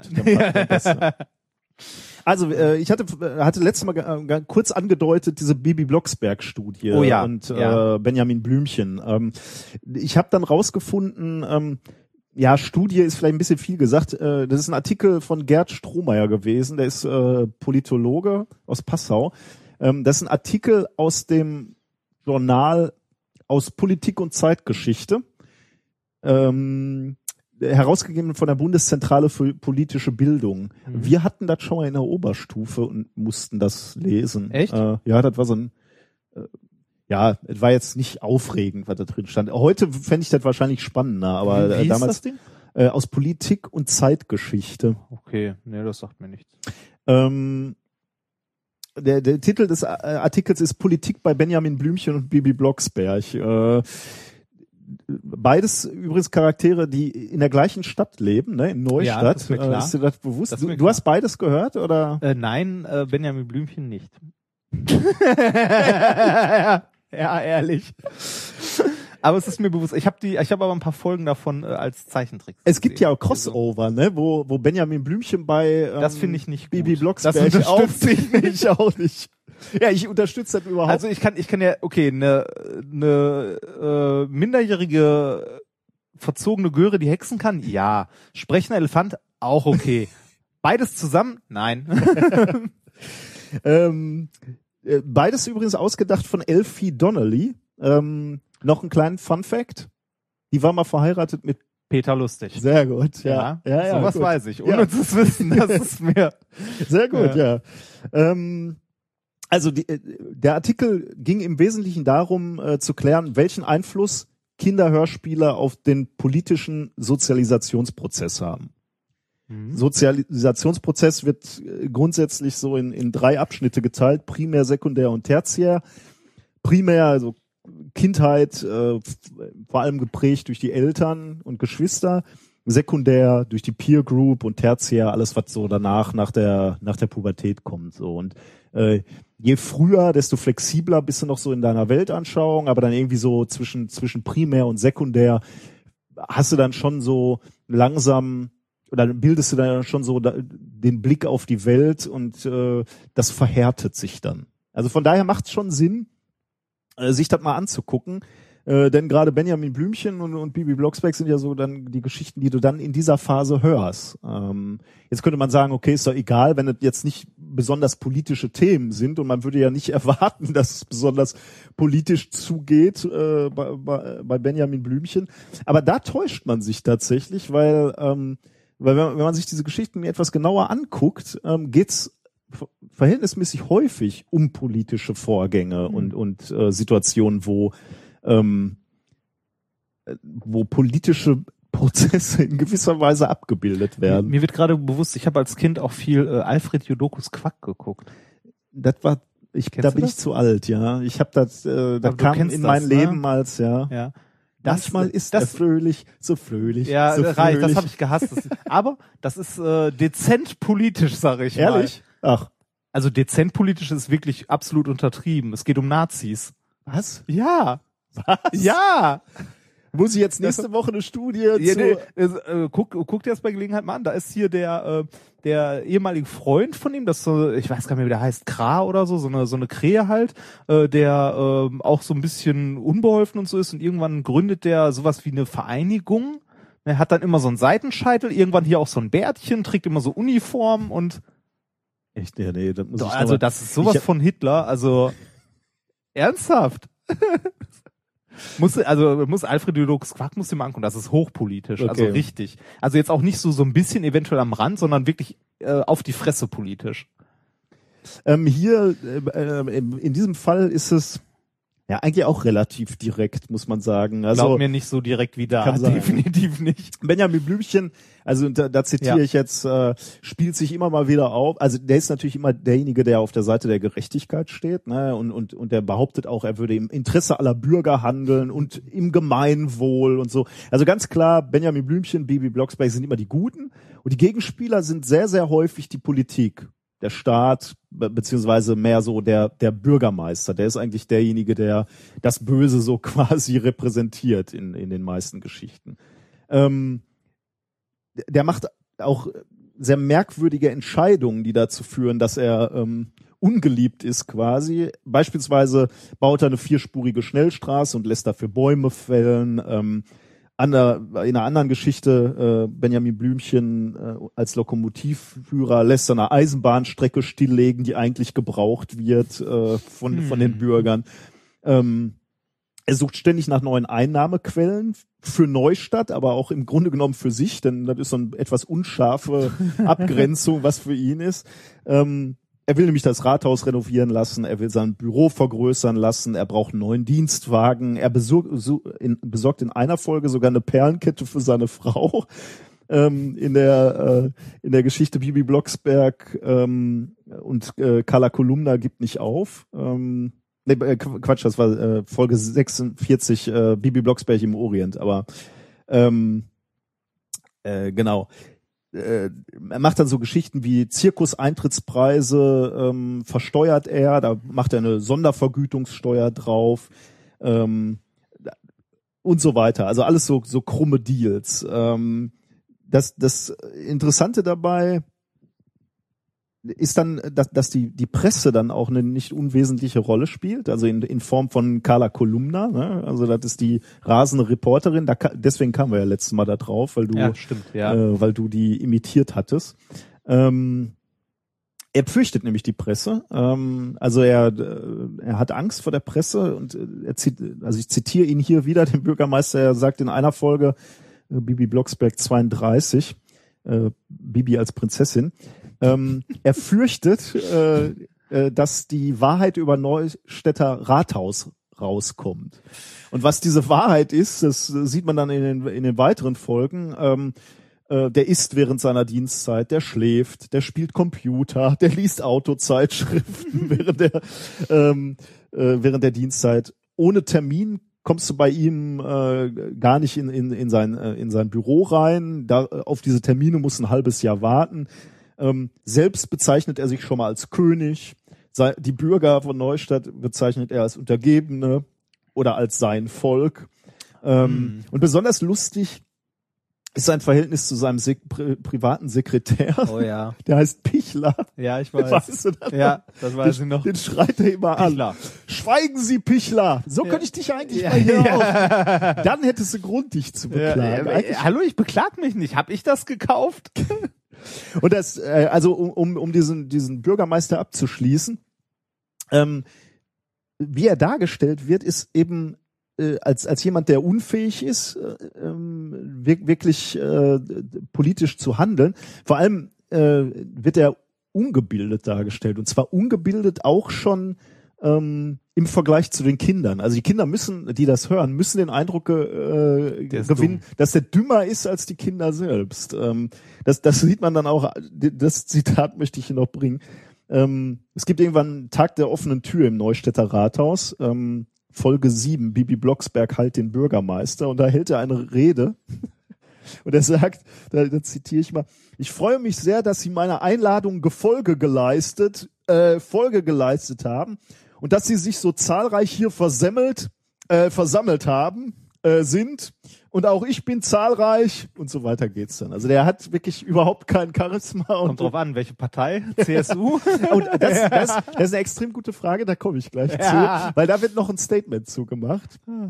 Ähm, Äh, Polizei wird ähnlich äh, dämlich dargestellt. Äh, das, das ist übrigens auch noch interessant. Es gibt ein altes Titellied von Benjamin Blümchen. Da kommt tatsächlich die Textzeile drin vor. Benjamin liebt alle Leute, ja sogar die Polizei. Das ist sehr, sehr schön. Ähm, Bibi sagt auch in einem, äh, in einer Folge, ähm, äh, dass es, also das ist auch ein Zitat, es auch solche Berufe geben muss wie die Polizei. Also das, wird auch, schlimm, die, die ne? Staatsmacht wird auch negativ dargestellt. Die sind halt auch extrem äh, töffelig, also sie melden sich auch am Telefon mit hi- hier das Polizidium, äh, Präsidialpolizium, na egal, hier spricht der Polizeipolizent persönlich und so weiter. Also das ist wirklich, ähm, die werden nicht gut dargestellt. Ähm, also lass ich mal weg hier, da gibt's auch noch diese, die, die Wirtschaft wird auch nicht gut dargestellt. Also gibt's ab und zu so Immobilienhaie, die dann irgendwelche Gebäude kaufen wollen und daraus dann Hochhäuser äh, machen wollen und so. Also ähm, also sowohl die Wirtschaft als auch die Politik als auch die Polizei wird halt extrem schlecht äh, dargestellt. Ein ein Beispiel noch, weil das führt dann sozusagen äh, zu dem zu dem zur Quintessenz quasi, wie wie die immer wie wie Politik dargestellt wird. Äh, da ist da ist ein äh, eine Folge 76 Benjamin Blümchen als Förster. Ähm, da will der Bürgermeister äh, eine Verbindungsstraße in den Neustädter Forst bauen. Also der Forst wird abgeholzt, um eine Verbindungsstraße zu bauen. Ähm, Verbindungsstraße zur Autobahn. Ähm, unter anderem, um seine Tante schneller besuchen zu können. Ist doch, Rosamunde. äh, ist doch legitim. Dann und, und das ist ein, ein, Bild oder ein, Ablauf, wie, der- wie der in diesen Folgen immer wieder passiert. Dann wird die Bevölkerung angestachelt und zwar über Unterstützung der Presse. Also Carla Kolumna tritt dann auf und Benjamin Blümchen beziehungsweise Bibi Blocksberg. Die stacheln dann die Bevölkerung auf und unter dem Druck der Presse und von den Demonstranten ist der Bürgermeister dann gezwungen, Abstand von seinem Vorhaben äh, äh, zu nehmen stellt es dann so dar, als wäre ein Missverständnis gewesen und äh, baut dann einen Waldspielplatz. Nebenbei ohne die normalen Abläufe der Politik zu berücksichtigen. Also er fragt dann nicht irgendwie Ja. äh, nochmal den Stadtrat, ob das denn dann genehmigt wird, sondern er baut dann einfach so. Das ist toll, ne? Also ich meine, äh, da lernt man ja direkt fürs Leben, ähm, es ist egal, was äh, die äh, von der Mehrheit gewählten Vertreter machen. Wenn ich eine kleine Minderheit habe, die nur laut genug schreit, kann ich alles machen, was ich will. Oder? Ist doch so ein bisschen so. Ich muss nur 100 Leute zusammenkriegen, die vor das Rathaus gehen und möglichst laut brüllen, zwei, drei Tage lang. Dann kann man die nicht mehr ignorieren, weil die irgendwann dem Bürgermeister auf den Sack gehen. und unter dem politischen Druck muss er dann ja ja eigentlich Shitstorm, ne? Ja, Also genau. eigentlich äh, du, kann- du ähm, nee, ja. Also da, da kommen wir gleich nochmal drauf. Also äh, die, die Sache ist halt in, in, im, häufig ist in, in den Geschichten die Umweltpolitik also vertreten. Also da, da gibt's ja noch Folgen, wo ähm, wo Benjamin dann Bürgermeister ist und dann baut er, äh, also die Autobahn reißt da ab und baut da, da einen Freizeitpark hin. Äh, der Dienstwagen des Bürgermeisters wird durch ein Dienstfahrrad ersetzt. Der, der baut ein Windkraftwerk Oh. auf tatsächlich. Tempolimit von 30 auf Straßen. Ja, du siehst, ähm, ähm, du siehst, also die Umweltpolitik ist da, ist da ein wichtiger Faktor. Und ähm, weil du gerade schon CDU sagtest, es gibt dazu eine schöne Folge äh, mit Bibi Blocksberg, ähm, Bibi Blocksberg und der Flohmarkt. Da ist Bibi Blocksberg mal wieder frech und zwar auch frech zu dem Bürgermeister. Und dann kommt ein Anhänger des Bürgermeisters und der äh, sagt, das wäre doch nicht korrekt. Also Kinder müssten doch ähm, Respekt haben vor dem Bürgermeister und den mit mit, äh, mit Achtung begegnen. Ja. Dann kommt der Vater von Bibi Black, Blocksberg und, und äh, unterstützt seine Tochter und dann sagt äh, dieser, dieser fremde Mann über, ähm, äh, über, über Bibis Vater, dass er bestimmt, jetzt kommt Zitat, ein Roter ist.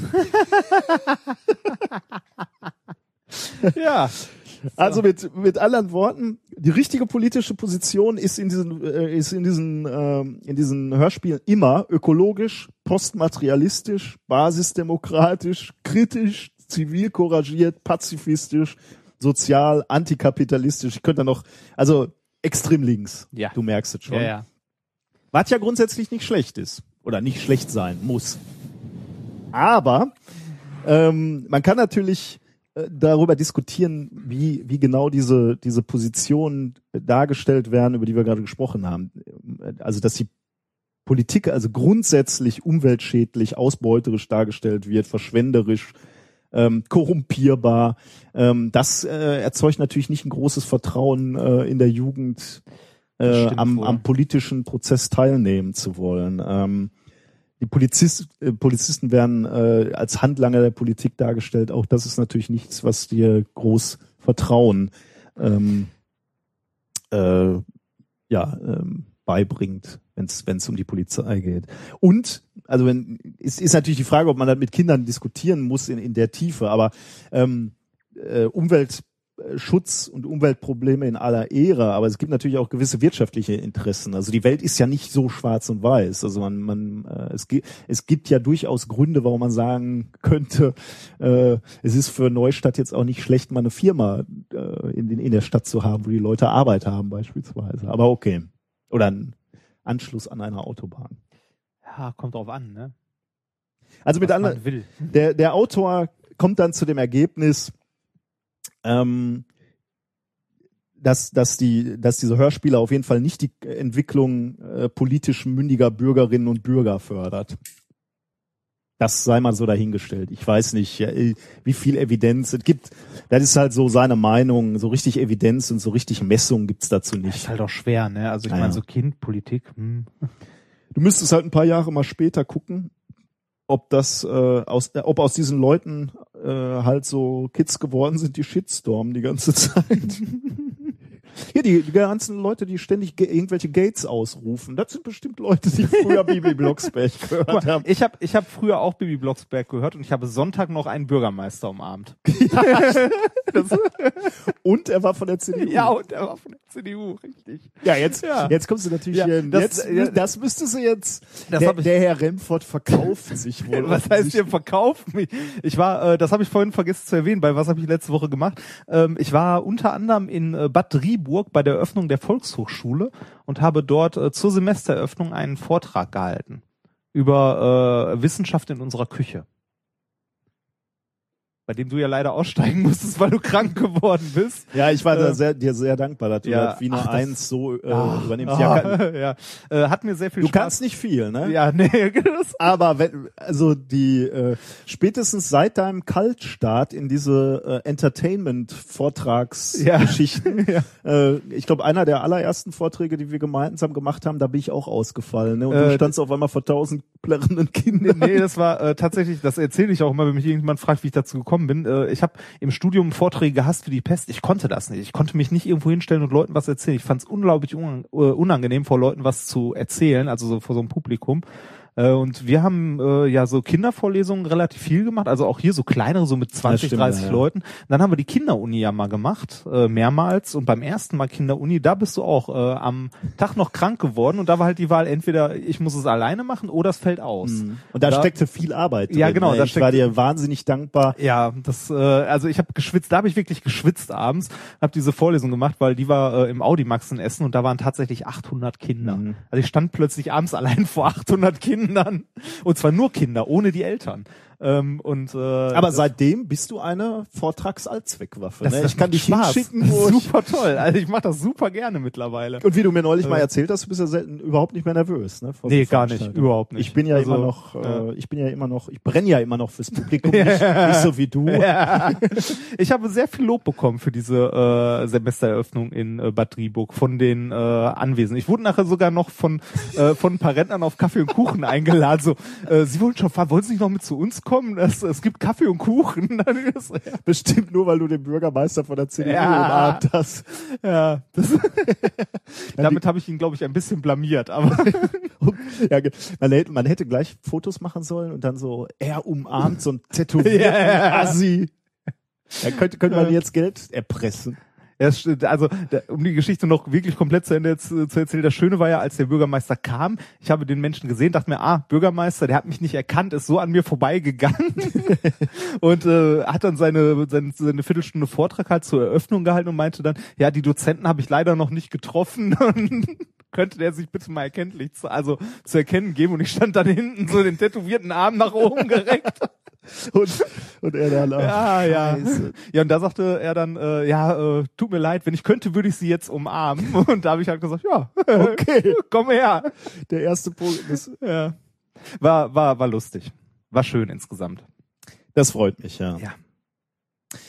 Ähm, kommen wir zur echten Wissenschaft, oder? Ja, bitte. Sollen wir anfangen damit? Bitte.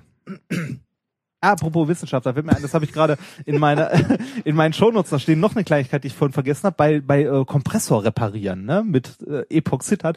Es gab mal vor langer Zeit diesen äh, Twitter Hashtag äh, Overly Honest Method. Ach, stimmt, ja. Ähm, und äh, ich habe mir überlegt, nachdem ich das gemacht habe und das gesehen habe, ähm, in der Zeit, in der ich noch in Laboren arbeite oder durch verschiedene, ich gehe ja auch durch viele Labore, so von anderen Gruppen und so, mal Fotos zu machen oder von den Mediz äh, Medizinern, wenn ich den Praktikum betreue, habe ich auch mehrere Fotos gemacht, also ohne Person, sondern nur die, die Geräte.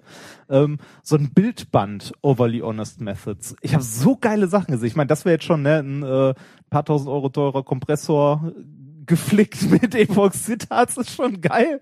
Dann habe ich, äh, was habe ich in letzter Zeit noch gesehen? Ähm, ach genau, Wasserschläuche zur Kühlung, die äh, irgendwo an der Decke entlang gelegt wurden und damit Kabelbindern festgemacht wurden. Und zwar so, dass da kein Wasser mehr durchgeht oder kaum. Also so zusammengequetscht. Ähm, oh, was noch? Ah, Spektroskop, Lichtwellenleiter. Man sollte dem einen oder anderen mal sagen, dass die einen kritischen Biegeradius haben und man die nicht irgendwo hinhängt. Oh Gott. Das, ja, also diesen Bildband strebe ich tatsächlich an. Ich sammle jetzt Fotos von schrägen Sachen im, in Laboren. Darf man, musst du die gesehen haben oder darf man, dürfen Leute dir die auch zusenden? Äh, bis jetzt habe ich nur welche, die ich selber wirklich gemacht habe, aber die können die Leute mir Rechtlich gern, wird's dann schwierig wahrscheinlich. ne? ja, also wenn die Leute das selber gemacht haben, mir das zur Verfügung stellen und mir dann noch schreiben, wo es herkommt und keine Personen oder so drauf zu erkennen sind, ähm, dann nehme ich das gerne mit und wenn ich so nach einem Jahr oder so so 20, 30 zusammen habe, mache ich daraus wirklich so ein Fotobuch und stell das mal ins Regal. Beziehungsweise äh, Ja, also du willst es verkaufen oder du Nein, willst es nur verkaufen. für dich? Nee, ich möchte das nur für mich, Okay. beziehungsweise für die Arbeitsgruppe zum Erweitern. Dann könnte ja eventuell, hast, hast du dir noch mal die Bilder aus Indien angeguckt? Da hast du ja, auch ein paar, oh ja, das wobei ich, ich weiß nicht, ob das vielleicht, äh, ob, ob das äh, drin sein sollte in deinem Bildband. ja, weil das ist natürlich Da schon, geht's halt nicht anders. das, ist, ne, das sind halt teilweise. kulturelle Unterschiede ja, einfach. ja. Ich, ich meine, so, so, so ein so ein Schmuh in Deutschland ist irgendwie noch mal lustiger, als wenn du so ein Schmuh Ja. in Indien Ja, ja, siehst. genau. ne? Da ist halt so ja halt hingefrickelt, aber wenn du hier halt weißt, es gibt, ich weiß nicht, wie viel tausend Vorschriften und dann ist da eine Gaspulle mit aufgeschraubtem Druckminderer ungesichert mitten im Labor. Das ist dann so, hm, Nicht Ja. in unserem Labor. Nein, selbstverständlich. nicht richtig. Das möchte ich auch festhalten. Von äh, allen erwähnten Sachen war schl- ausschließlich der Kompressor in unserem Labor. Ja, und der kam halt mehr oder weniger vom Schrott, ne? Ja, genau, der kam halt eigentlich vom Schrott. quasi. So. Kommen wir nun zur ernsthaften Forschung, nicht, äh, nicht zu dem, was wir uns hier zusammenfrickeln. Ja. Äh, zum ersten wissenschaftlichen Thema. Neue Möglichkeit für Butler. Und du hast natürlich sofort den richtigen Hinweis Der gegeben. Butler von ähm, äh, hier das geheime Kabinett, was ich sehr gerne höre. Sowohl der Butler als auch die Butler im Allgemeinen. Aber kommen wir erstmal zu dem Butler, genau, Mirko Gutjahr. Ähm, unter anderem angegraben Podcast, Mhm. den großartigen ähm, mit archäologischen Themen und genau ähm, Das, den das geheime das- Kabinett. Genau, das so geheime, schräg, schräge Geschichten aus der Geschichte.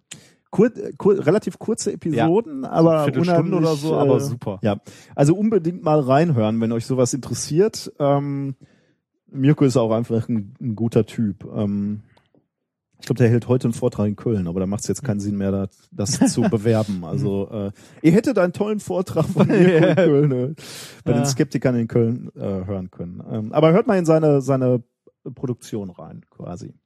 Ähm, dieses Thema könnte auch den Butler interessieren, äh, weil es eine interessante Geschichte ist.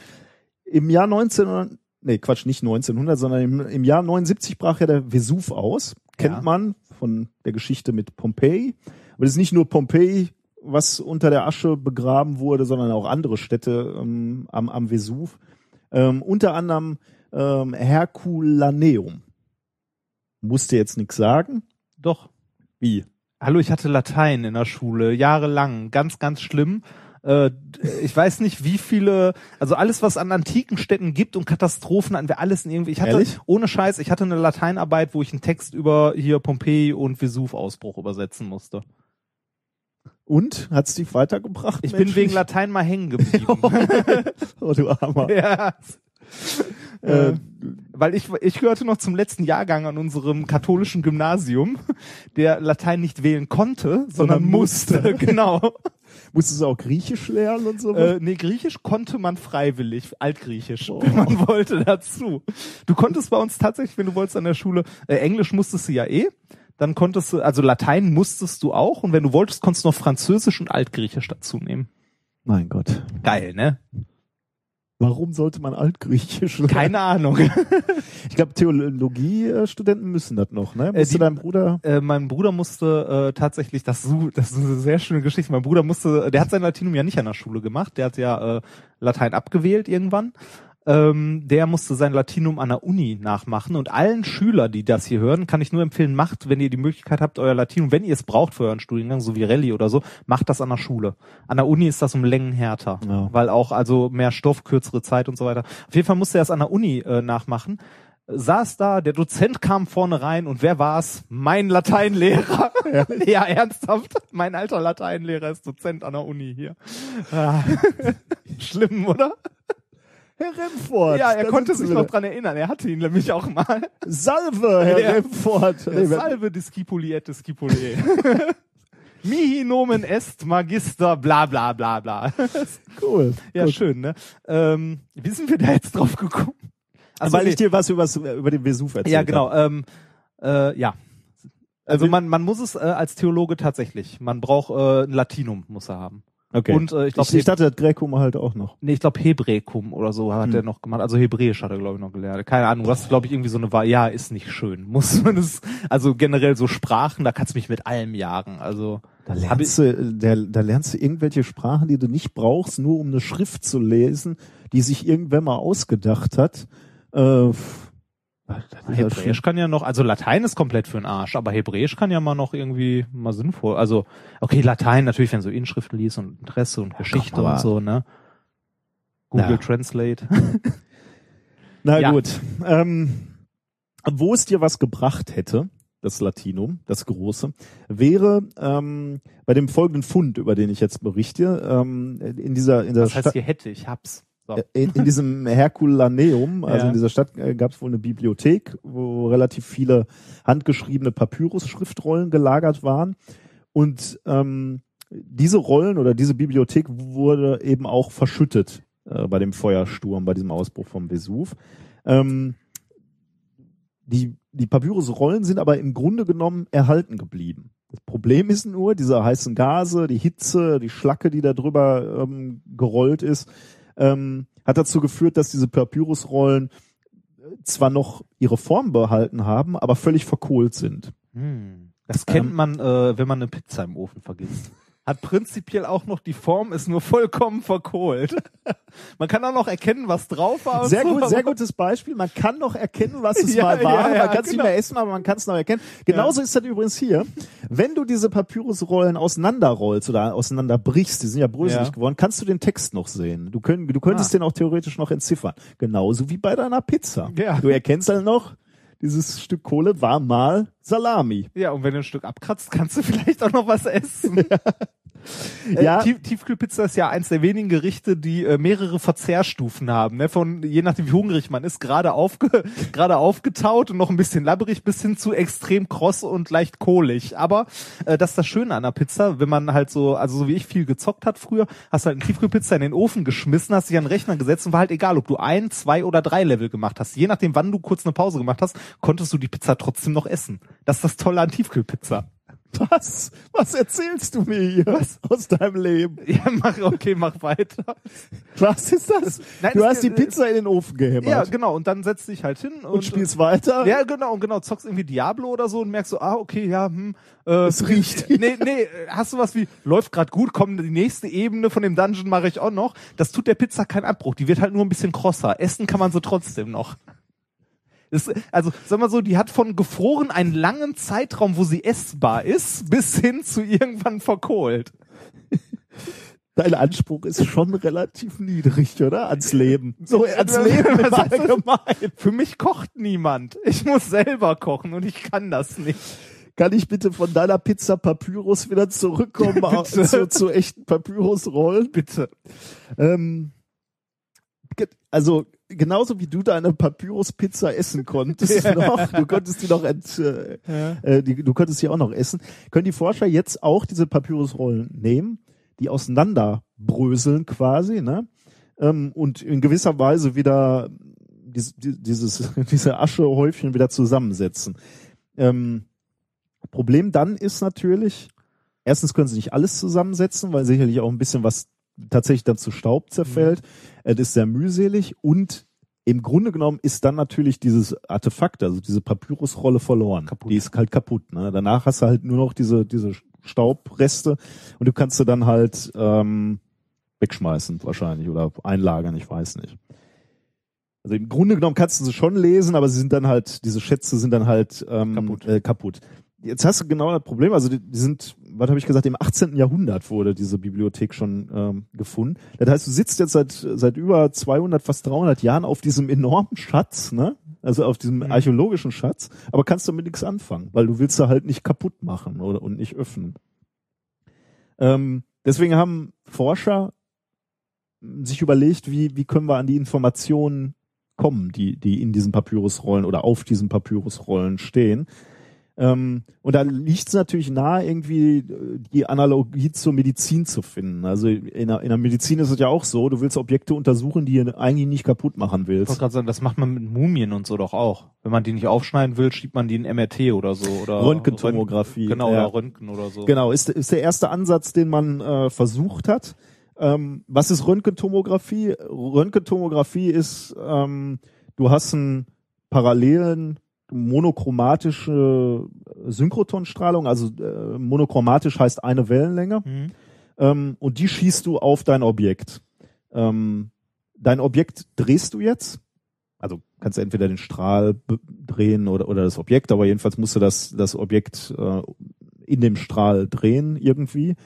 Ähm, und nach dem Durchdringen der Probe fällt der Röntgenstrahl dann auf einen Fluoreszenzschirm und ähm, der, der wird dann abgebildet auf eine Linsenoptik von der CCD-Kamera und du, du kriegst quasi eine Information, wie viel Licht durch dein, ähm, durch dein Objekt durchgefallen ist. Das ist übrigens nicht ganz einfach, ähm, diese Information auszuwerten, weil ähm, du, also dieser Röntgenstrahl fliegt ja durch die ganze Probe durch. Ne? Das heißt, du, du überlagerst äh, unterschiedliche Ebenen. Äh, also du, du verlierst die Intensität deines Röntgenstrahls.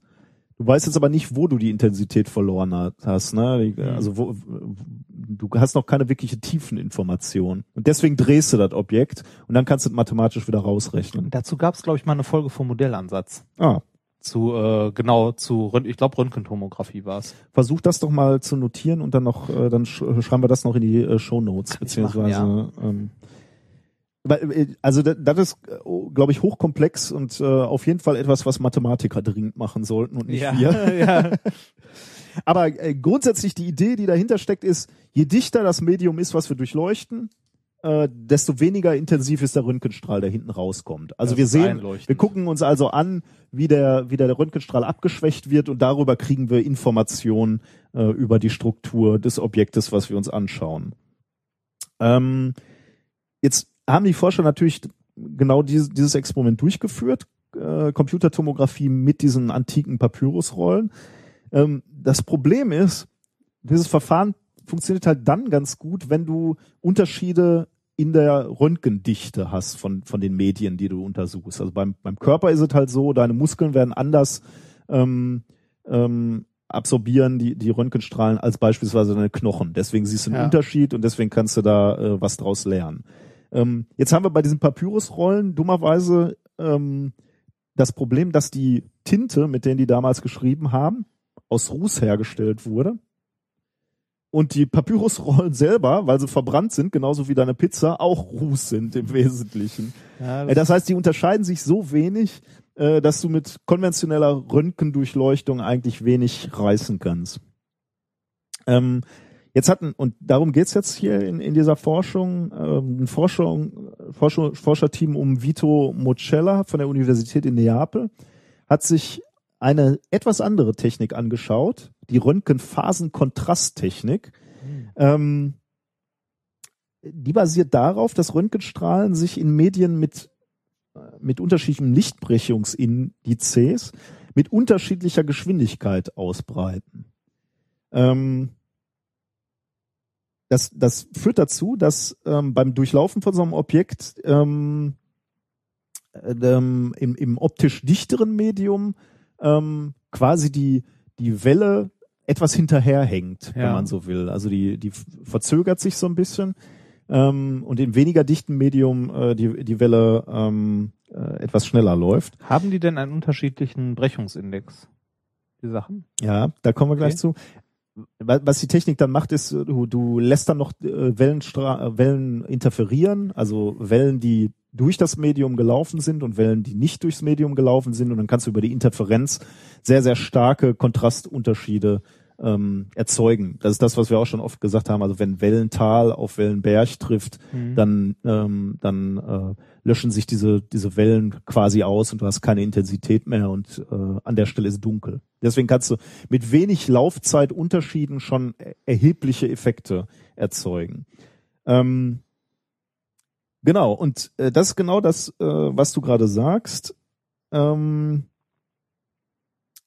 äh, warte mal, ich muss, muss hier in meinen Notizen ähm, äh, ähm, die zum einen ist diese Tinte und die Papyrusrolle selbst äh, hat schon so, so, so, einen äh, unterschiedlichen Brechungsindex.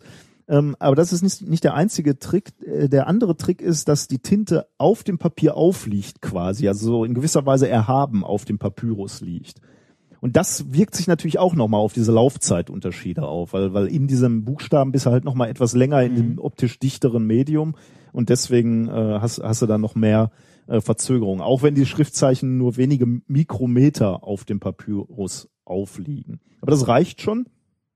Ähm, jetzt haben die Forscher eben ähm, sich eine Röntgenquelle gesucht, und zwar einen Röntgentomographen am Europäischen Synchrotonzentrum in Grenoble und haben genau da die, ähm, die Messungen gemacht. Es scheint nicht ganz einfach zu sein, weil ähm, die müssen jetzt mathematisch natürlich noch unterscheiden bei, bei der Analyse ihrer Messung. Was ist wirklich das, das Schriftzeichen, was oben aufliegt auf der Papyrusrolle? Was sind Unebenheiten im Papyrus selbst? Also wenn, wenn, wenn der Papyrus schon mal in der Hand hattest, weißt du ja, das ist ein extrem äh, Rau. raues, ähm, faseriges Papier. Da musst du eben unterscheiden können, ähm, ob es wirklich das Schriftzeichen ist oder, oder so feine, feine Fasern im, im äh, Material. Aber es hat wohl schon ganz gut funktioniert. Die haben jetzt eine Messung gemacht, wo sie schon die ersten griechischen ähm, Buchstaben ähm, äh, ja, herausgefiltert haben aus den Daten, äh, die sie da gewonnen haben. Äh, wir konnten tatsächlich auch das charakteristische Schriftbild von dem Schreiber, dem diese Bibliothek gehörte oder, oder zumindest der Hauptautor in dieser Bibliothek war, ähm, herausarbeiten und den erkennen. Ähm, ja, genau.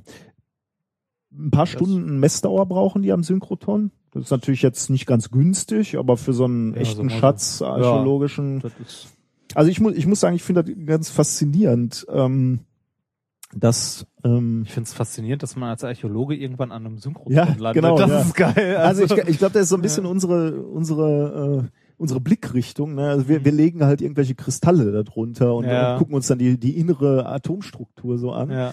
Ähm, aber ähm, ja, so ein Archäologe hat halt äh, ganz andere Wünsche ne? Ja. an, an so eine an so ein Synchrotron. Äh, Hat man, äh, konnte man jetzt schon was lesen davon? Ja, die haben oder? äh, tatsächlich ähm, in dem Artikel, den ich hier verlinke, kannst du so etwa zwei Zeilen sehen, wo, Mhm. wo die Schriftzeichen recht deutlich zu erkennen sind. Also für mich jetzt ehrlich gesagt, also du siehst Schriftzeichen, ich Mhm. könnte die jetzt nicht lesen, aber die Forscher erkennen da offensichtlich schon schon die einzelnen Schriftzeichen. Worum geht's? Weiß man das in den Schriften? Oh, das weiß ich nicht. Das habe ich mir zumindest nicht notiert. Ob äh, Das ist ma- interessant. Einkaufsliste. ja, stimmt. Oder das, äh, oder so verlorenes Wissen, ne? Ja, ja, naja, genau. da hast du natürlich Ja. recht. Nee, das kann ich dir jetzt noch, noch nicht sagen. Wobei ich glaube, die ähm, Hakenkreuzuntertassen landen inzwischen. ja, und, und brachten den Besuch zum Ausbruch. ja, ja, genau. Nee, äh, keine, keine Ahnung. Äh, wahrscheinlich Lyrik. Ja, Man weiß ich aber nicht, keine Ahnung. Oder vielleicht äh, findet man auch noch irgendwelche Rechnungen oder so. Unbezahlte womöglich. Nein, ich meine Rechnungen im Sinne von Mathematik. Ach so. Nee, es war wohl Text. Ähm, also in, in dem Paper stand, welch, was das für Schriftzeichen Ah. waren und was, was das bedeutet, aber es waren im, im Wesentlichen zwei Wörter. Also ich glaube nicht, dass du da große Rückschlüsse schon ziehen kannst. Gut, wenn da Hakenkreuz steht, dann kannst du, dann kannst du Ja. Rückschlüsse ziehen, aber ich glaube, Hakenkreuz steht da nicht. Das Ganze ist Open Access, wie ich sehe, ne? Genau, ja. Das ist äh, sehr schön. Das heißt, man kann sich das wirklich auch nochmal angucken. Äh, guckt euch das bitte nochmal an, ja. Erschienen bei dem Fachmagazin Nature Qualität- Communications. Nature. Qualitäts. ja, schön.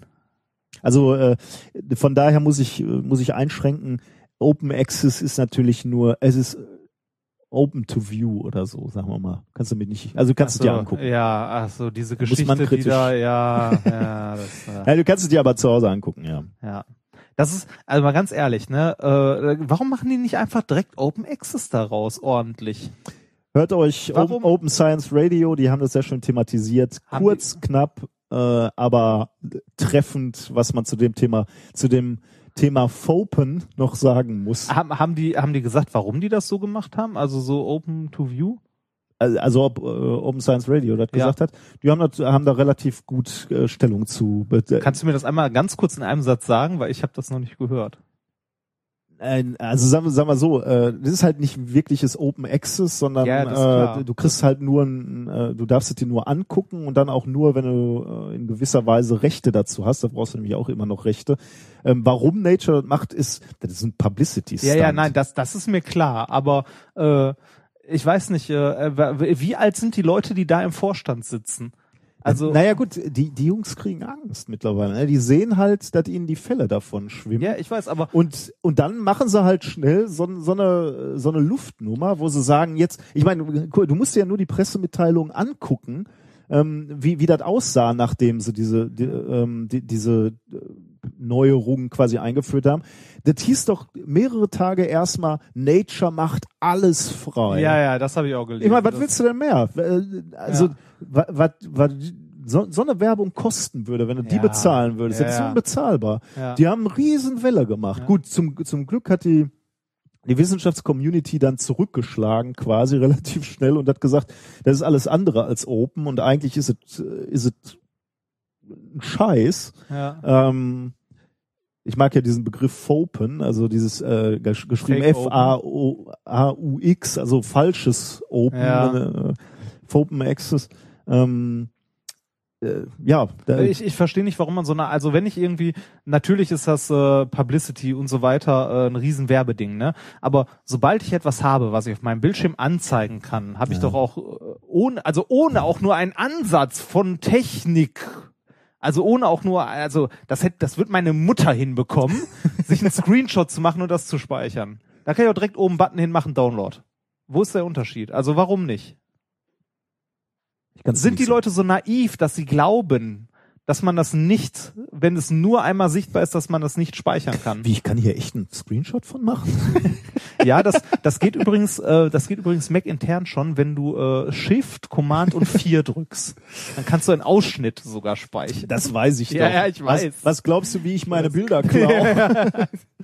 Äh, äh, ja, das, aber hört euch die Folge mal, ich werde die auch auf jeden Fall nochmal nachhören. Ich habe mich da auch sehr drüber geärgert, muss ich sagen. Ja, schönen Ja. Gruß an Open Science Radio. Äh, Haben sie, haben sie sehr gut äh, zusammengefasst. Hat mir gut gefallen. So. Sollen wir weitermachen? Ja, ich bitte drum. Thema zwei. Gestern habe ich noch Zeit genug. Das klingt irgendwie. Ich, äh, Ist schön, oder? ich musste ja mehrfach drüber äh, über diesen Titel lesen und habe mich gefragt, war er wieder besoffen oder Nein, äh, meint er das diesmal ernst? Das meine ich diesmal natürlich, ernst. natürlich. Ähm, es geht um ein Paper äh, mit dem äh, wundervollen Titel äh, Emotional Learning Selectively and äh, Retroactively Strengthens Memories for Related Events. Was? Ich ja, genau. ähm, es, äh, es ist ein äh, Paper, ist auch erschienen in Nature, also auch, äh, ähm, also auch äh, halb open. Wobei das, nee, das ist äh, tatsächlich in Nature erschienen. Das ist, glaube ich, gar nicht. Das Also, ist gar nicht Das ist gar nicht. ja, ja, genau, das- das ist, das ist halt closed. Äh, von äh, Joseph E. Dunsmore, äh, Vishnu, Vishnu P. Murty äh, Laila Davachi äh, und Elizabeth Phelps.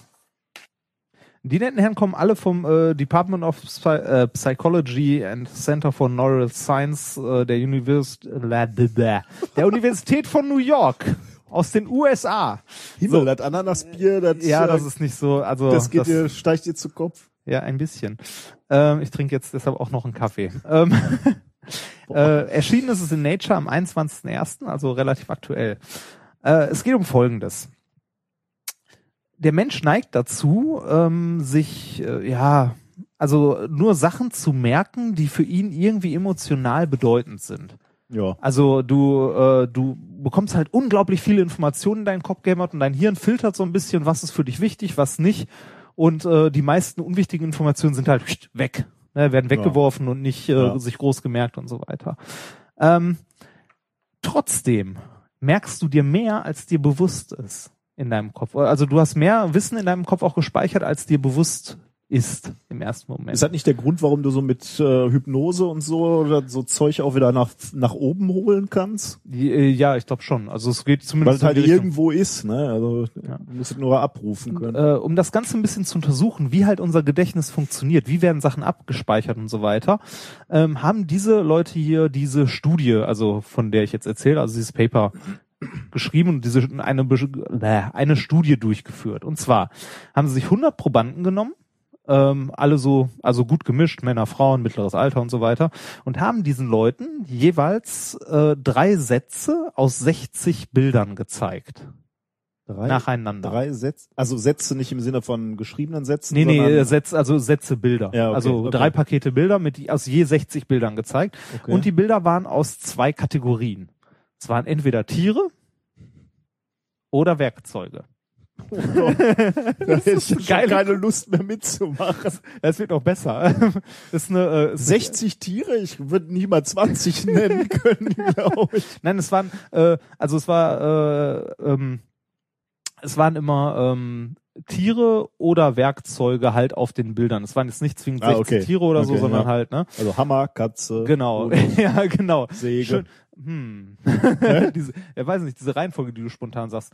Hammer, Katze, Hund, Säge. ah, hast du Haustiere? Nicht mehr. ähm, mein, mein Hoggelchen ist gestorben. dein Hogel- deine Katze. Ich hatte mal eine Ja. Ka- Katze, wobei die nicht mehr bei uns gelebt hat, sondern Ja. die hat mittlerweile bei meiner äh, Mutter gelebt. Äh, die hieß Hoggel. Also äh, wir Hoggel? haben die gekriegt, als wir noch nicht wussten, dass das ein Mädchen ist. Äh, weißt du, woher der Name Hoggel kommt? Das hatten wir schon mal und mittlerweile schade. weiß ich's. Ja. Und ich habe den Film gesehen. Ey, und? Boah, ist der schlimm. Was? Ja. Nein! Nein! Ist äh, Labyrinth, ne? Labyrinth, Labyrinth mit, äh, wie heißt hier, äh, ist das Bon Jovi? Oder Nein! David Bowie? Dave, David Bowie, der Mann mit dem Stahlhoden. Hast du dir mal angeguckt, was der für einen Hoden hat? Oder Ja, ich hab- für ein Gemächt? Ja, ich hab's gesagt, ist auch geil, ne? Also die Zeit so in so engen äh. Spandexhosen. Geil eigentlich. ja, ja. Ähm, Ich habe, als, als ich angefangen habe, Rockmusik zu machen, da waren diese Spandex-Buchsen noch in. Ne?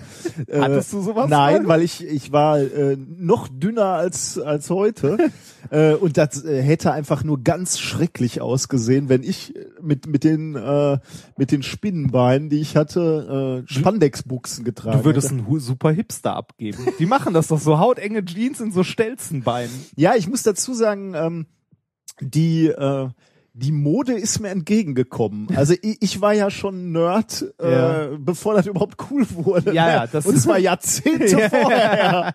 Ich habe dafür noch, ich, ich wurde da halt noch äh, von Mädchen ähm, sehr gemieden dafür. Ja. Äh, heute plötzlich, äh, ja, ist das akzeptiert von der Gesellschaft, ne, Nerd zu sein. Ja, richtig. Ich wollte gerade sagen, mir ist die Mode auch entgegengekommen. Ich kann Star Trek T-Shirts tragen und so und äh, ist vollkommen okay für alle. In dem Fall war da war die Welt gut zu uns. Ne? Ja, das war toll. Also von daher. Aber schön, dass ich, äh, ja, nee, okay. Auch das Hogel. Jetzt bin ich Okay, traurig. da. äh, ich mach dich wieder fröhlich. Du Okay. kannst nämlich äh, aus der Studie auch etwas lernen. Okay. Auch über, äh, also generell darüber, wie man lernt, wie andere lernen, also auch Leute, die man betreut, wie man denen dabei helfen kann und so. Ja. So. Ähm, Coldness. drei, na, drei Sätze, je 60 Bilder, Tier oder Werkzeug. Ne? Ja. Ähm, unerfreulicher, also äh, es wurde dann geprüft, an wie viele Bilder die sich erinnern oder an was für Bilder. Es gab aber noch ein bisschen ähm, ja eine leichte Abänderung beim zweiten Satz, den die gezeigt bekommen haben. Die, hat, die, die haben 60 Bilder gezeigt gekriegt und dann mussten ihr anschließend sagen, welche Bilder die gesehen haben? Nee, sogar ganz am Schluss erst. Boah, also wie viel, wie Also an wie viel man sich so erinnert. aber So. an wie viel erinnert man sich dann wohl? Weiß ich nicht, Also, Bilder so, ja, pff. Ah, okay. Weiß ich nicht. Äh, auf jeden Fall ähm, wir wollten ja genau das untersuchen. Und beim zweiten Satz gab es entweder immer bei den, also entweder bei den Tieren oder bei den Werkzeugen Stromstöße. nee, Doch, leichte Stromstöße. Und danach wurde dann äh, geprüft, äh, wie gut sich die Personen an die Bilder erinnern konnten. So. Was glaubst du? Ja, ich meine, gut, du hast das Thema schon eröffnet mit, mit der Aussage, ähm, du erinnerst dich eher an irgendwas, wo du irgendwelche Emotionen Ja, gezeigt genau. hast. Das heißt ernsthaft, die haben sich an die Dinge eher erinnert, wo die einen kleinen Stromsturz gekriegt genau, haben. weil die damit halt was Negatives verbunden haben. Das finde ich nicht besonders beeindruckend. Das hätte ich sogar erwartet, muss ich sagen. Weil ob du jetzt ein Bild siehst oder ob du ein Bild siehst und jemand haut dir auf den Finger oder so, da erinnerst du dich halt dran, weil du das miteinander verknüpfst. Das ist ja auch so eine, so eine typische Technik, wie man irgendwas auswendig lernt. Man denkt sich eine Geschichte dazu aus. Man geht irgendeinen Weg, den man kennt, ja, ne, und weiß dann, okay, in der Apotheke bin ich Ah, ja. und er überlegt Ja. sich eine Geschichte. Man verbindet halt irgendwas emotional dann damit. Äh, und die konnten sich dann auch an die Bilder, wo sie leichte Schmerzen verspürt haben, also ähm, diese Stromstöße bekommen haben, besser äh, erinnern. Also Ergebnis, die Leute konnten sich besser an die Tierbilder erinnern, zum Beispiel, wenn es bei den Tierbildern Elektroschocks äh, gab. Gleiches natürlich auch für die Werkzeugbilder und so weiter. Ähm, interessant wird's jetzt, wenn man sich die Ergebnisse ein bisschen weiter anguckt. Und zwar ähm, im ersten Satz, ne, also im ersten Satz von Bildern, haben sie ja auch schon Tierbilder und Werkzeuge und so gesehen. Mhm. Wenn sie im zweiten Satz bei den Tierbildern also äh, Stromschocks bekommen ja. haben, konnten sie sich auch aus dem ersten Satz An die Tierbilder- Tiere? an die Tiere besser erinnern. Obwohl sie da noch keine Stromschocks bekommen haben. Das heißt, du, du verknüpfst quasi die Erinnerung besser, auch wenn, wenn du nachher noch irgendwie Rückwirkend. rückwirkend. Ja. Genau. Also in deinem Gehirn werden irgendwelche Verknüpfungen erstellt, dass Tiere, also Tierbilder, irgendwie bedeutend sind. Äh, und dadurch werden Verknüpfungen zu Informationen, die eigentlich vorher äh, belanglos waren, plötzlich äh, bedeutend sind. Die werden rückwirkend erinnerungswert quasi. Also hätte ich das gewusst, schon seinerzeit, hätte ich also Quantenmechanik lernen können, hätte mir dann im Anschluss daran die Schrödinger-Gleichung angeguckt und mir dabei die Finger in eine Steckdose gehalten Ja. und hätte mir besser gemerkt, ja, genau. Du hast dich sofort wieder erinnert.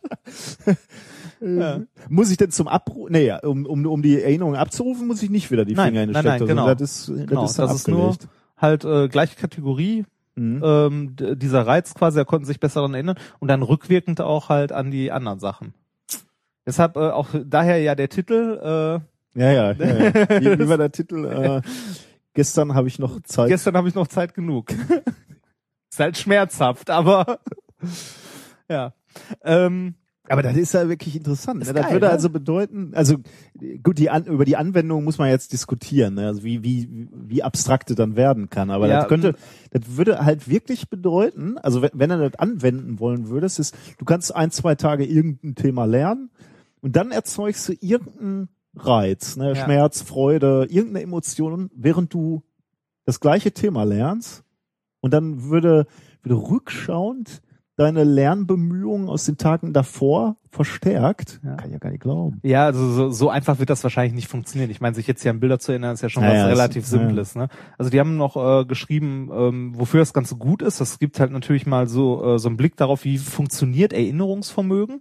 Also es ist nicht wohl nicht so, dass wir etwas bewusst aufnehmen und sagen, so, das ist jetzt wichtig, das will ich mir merken und das merkt man sich, sondern dass äh, das auch von äh, vom Unterbewusstsein in, bewertet wird und entschieden wird und im Nachhinein Informationen, die vorhanden sind, eventuell noch neu gelabelt werden. Ja, mhm. Also ähm, Oder besser verknüpft werden. Ja. Ne? Oder, Ja, oder also ich finde äh, dem also labeled finde ich äh, passt da ganz schön als Begriff, weil das wurde vorher irgendwo abgelegt als ja hier unwichtig bla bla und plötzlich wird es durch irgendeine durch irgendeinen Reiz oder irgendein anderes Ereignis wichtig und es wird quasi umsortiert in hier war doch wichtig, äh, Hier ist die Erinnerung. Mhm. Finde ich äh, unglaublich faszinierend. Äh, Anwendung, äh, also Anwendungen in dem Sinne ist jetzt schwer zu sagen, wo man da Anwendungen sehen soll. Aber zumindest ähm, könnte man, also könnte man neue Erkenntnisse gewinnen für ähm, die Behandlung von äh, Leuten, die halt leichte psychische Probleme, also Paranoia oder so, bei denen halt mit Erinnerungs, also mit Erinnerung auch irgendwie ein bisschen was durcheinander kommt.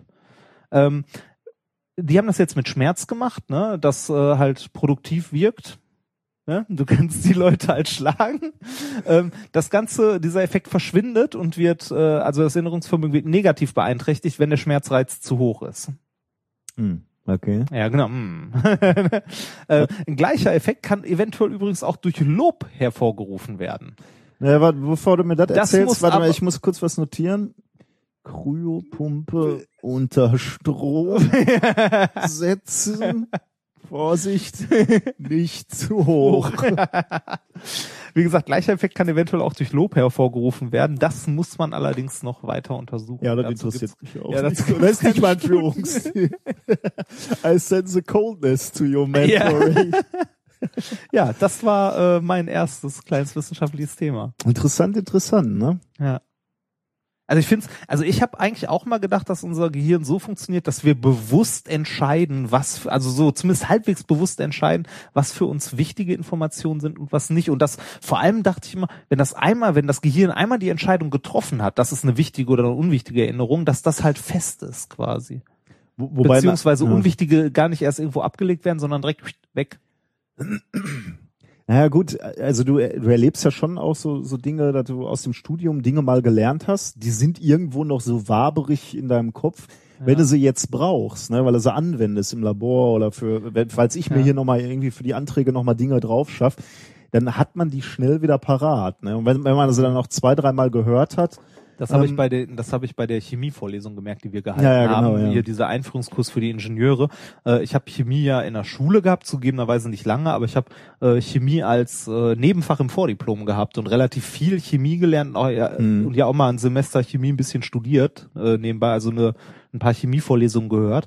Und da ist doch äh, unglaublich viel hängen geblieben. Also nichts, was mir jetzt bewusst war, also was ich auch so aus dem Stehgreif hätte machen können, aber ich habe es halt gelesen und so, ach ja, ne, so dieser ach ja Effekt, sich halt wieder dran erinnert und äh, Also deshalb, deswegen kann ich schon verstehen, dass man Erinnerungen wieder hervorholen kann und denen dann eine ganz andere Bedeutung beimessen kann. Das kann ich gut, durchaus nachvollziehen. ja, aber dass das unbewusst passiert.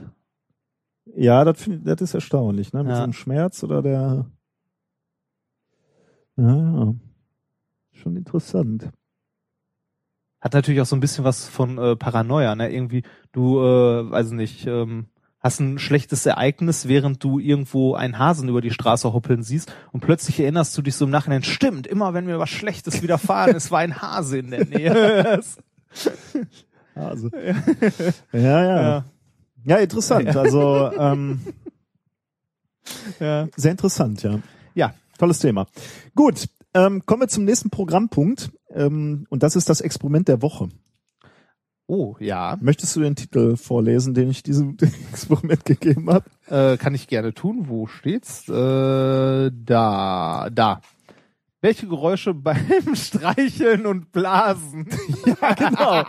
Und zwar, Ja, hurra! Heute sinkt für Sie das Niveau. Das, er ist schon wirklich billig. Ne? Der ist schon richtig billig. ja. Ähm, nein, aber äh, äh, da ist ein handfester Hintergrund. ja. Ähm, zieh dich doch mal bitte aus. Nein, Quatsch. Ähm, wir haben ein wenig äh, Feedback auch bekommen für unser letztes Experiment, wo wir ja selber etwas überrascht waren. Äh, ihr erinnert euch, das war das, äh, war der, der Zahnstocher auf dem Weinglas und wir haben das Weinglas singen lassen. Kann ich Ähm, noch mal tun? Genau. Da singt's wieder. Die Ja. Ikea-Gläser sind hier noch äh, vorhanden. Ähm, und ihr erinnert euch, dass wir selber erstaunt waren über den Effekt, dass, ähm, dass es einmal etwas höher und einmal tiefer singt.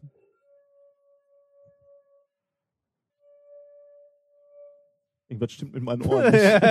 Also das eine Glas ist ja halb, halb gefüllt. Äh, stimmt, du bist, wahrscheinlich solltest du mal so wenig drin Ja.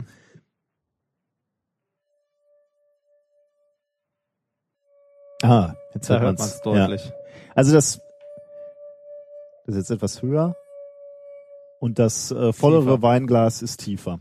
Ähm, das hat uns überrascht, weil wir einen gegenteiligen Effekt bei Biergläsern, äh, bei Bierflaschen, in die wir reinblasen Ja. sehen. Und das ist den Effekt, den man natürlich aus seinem Alter und seiner Kindheit natürlich viel häufiger kennt. Also viel Aus ähm, Bierflaschen, äh, in Ja, ja, Bierflaschen reinblasen, selbstverständlich. Ja, hallo? Das, das, Ruhrgebiet. ja, also den, also ich kann mal kurz mit der Bierflasche anfangen, weil das ist so der einfachere Effekt, den man halt wirklich aus Lass, seiner Jugend lass, so lass kennt. mich einen Satz noch machen, bevor du das erklärst. Wir haben relativ viel Feedback dazu bekommen. Ich, ich, wir hatten eigentlich den Eindruck, ähm, nachdem wir erst erstaunt waren, das dann doch ganz okay erklärt zu haben.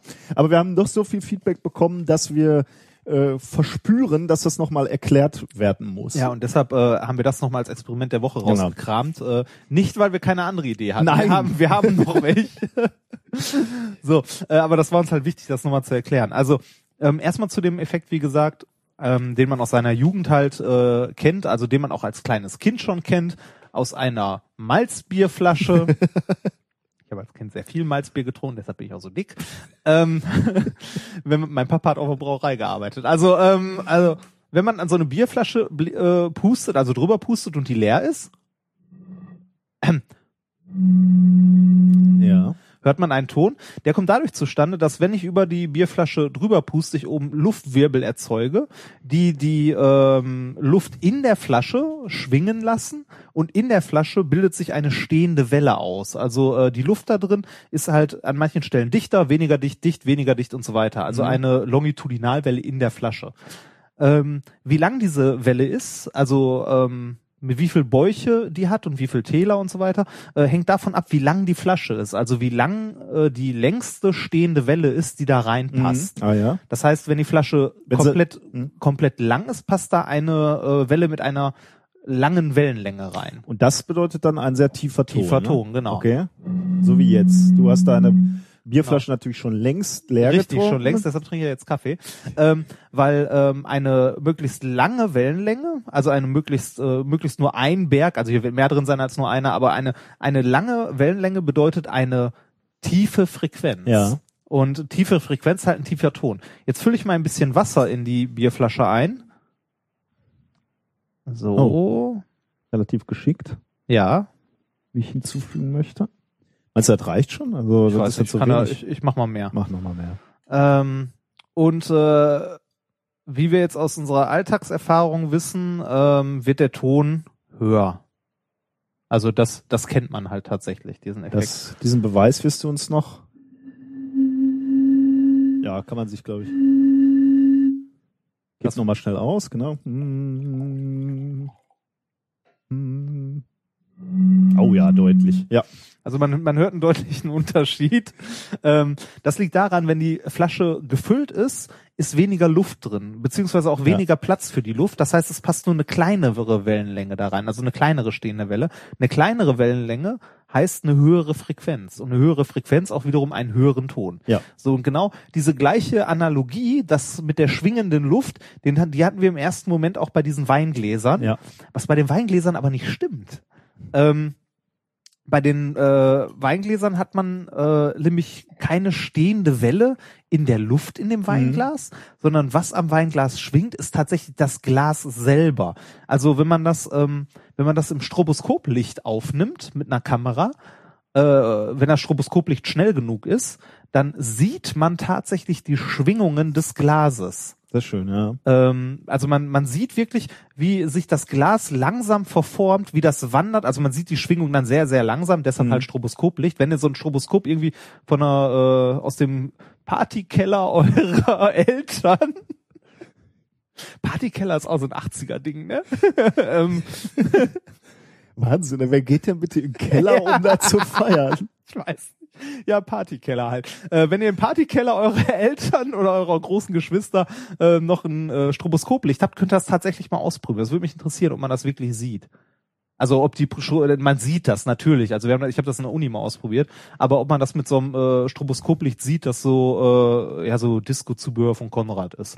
Ähm, wenn ihr dann oben über das Glas streicht, habt ihr diese Stick-Slip-Reibung ähm, und das Glas schwingt, also der Körper des Glases und es bildet sich oben rund auf dem Rand des Glases, könnt ihr quasi die Wellenbäuche sehen, wie viel da drauf passt und was da schwingt.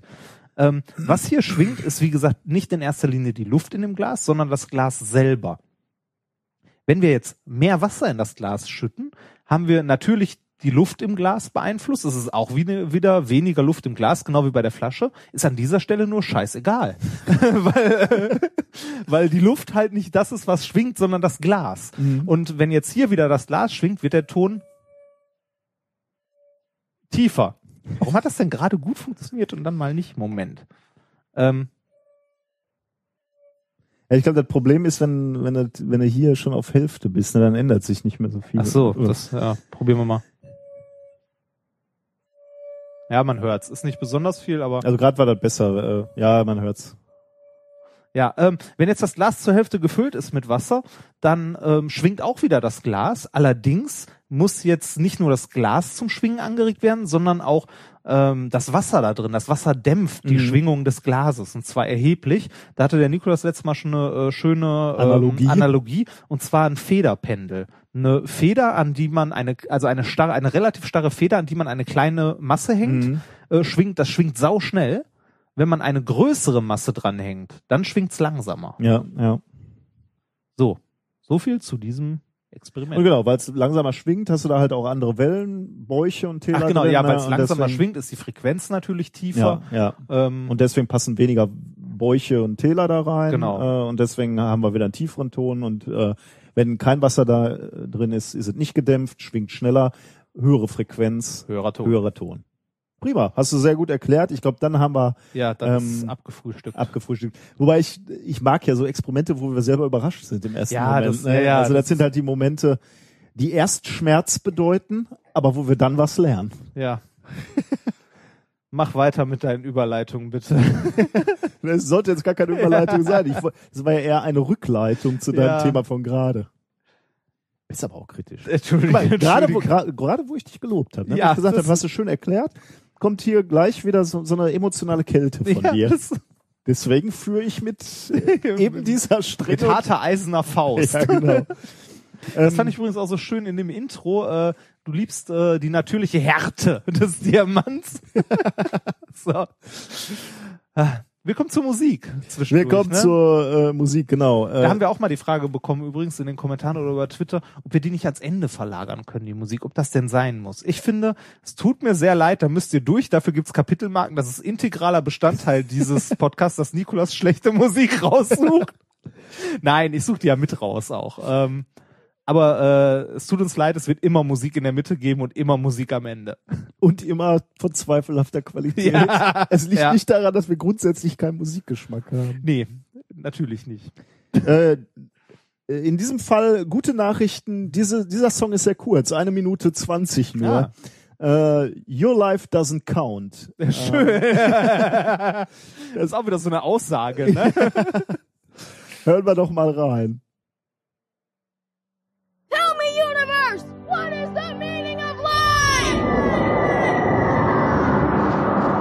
guys, quick. I think someone's in need of a cosmic answer. Let's explain the meaning of his pitiful existence to him in the form of a feel-good song. A one, two, three. When you think you've got a problem and your life is full of doubt, remember in the scheme of things your life just doesn't count. To you a leaf may seem quite small, but to an ant it's ten feet tall. It's hard to be objective, so we'll offer some perspective. You think there's nothing greater than the planet you call Earth, but Earth can seem quite skinny next to Neptune's mighty girth. Cause when you think you've got a problem if you're thinner or you're fatter, remember in the scheme of things your life just doesn't matter. Now the sun can make us all feel small, cause he's the biggest of us all. But that's just in the solar system, bigger things than that exist. The Milky Way galaxy, don't forget the universe. Just the ones we know about, they're huge compared to you or us. You're tiny and you're minuscule,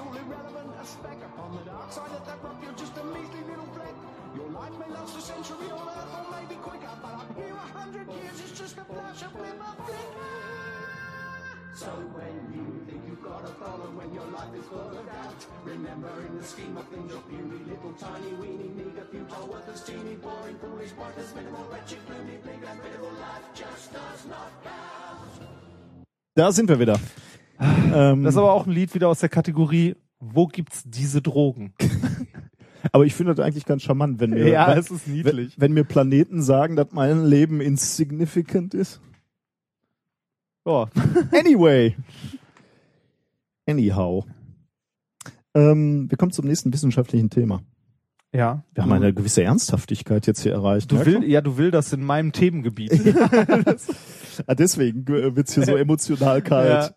Äh, das stimmt, ja. Äh, Tarnkappe Folge 32, Verstecken in der Zeit. Ich habe da in gewisser Weise ähm, dein Spezialthema äh, Ja. weggenommen. Wenn du nächste Woche noch anfängst, irgendwas zum 6 Millionen Dollar Mann zu machen, dann werde ich pissig. Äh, es wird das, äh, ich, ich habe diese Kritik, werde ich annehmen und ich werde zu Tarnkappen nichts mehr sagen. Ähm, diese Studie habe ich jetzt dummerweise vorbereitet. Jetzt müssen ich wir bin, da. ich bin sehr interessiert, also sehr, sehr Du bist interessiert? Ja, an Tarnkappen bin ich immer interessiert.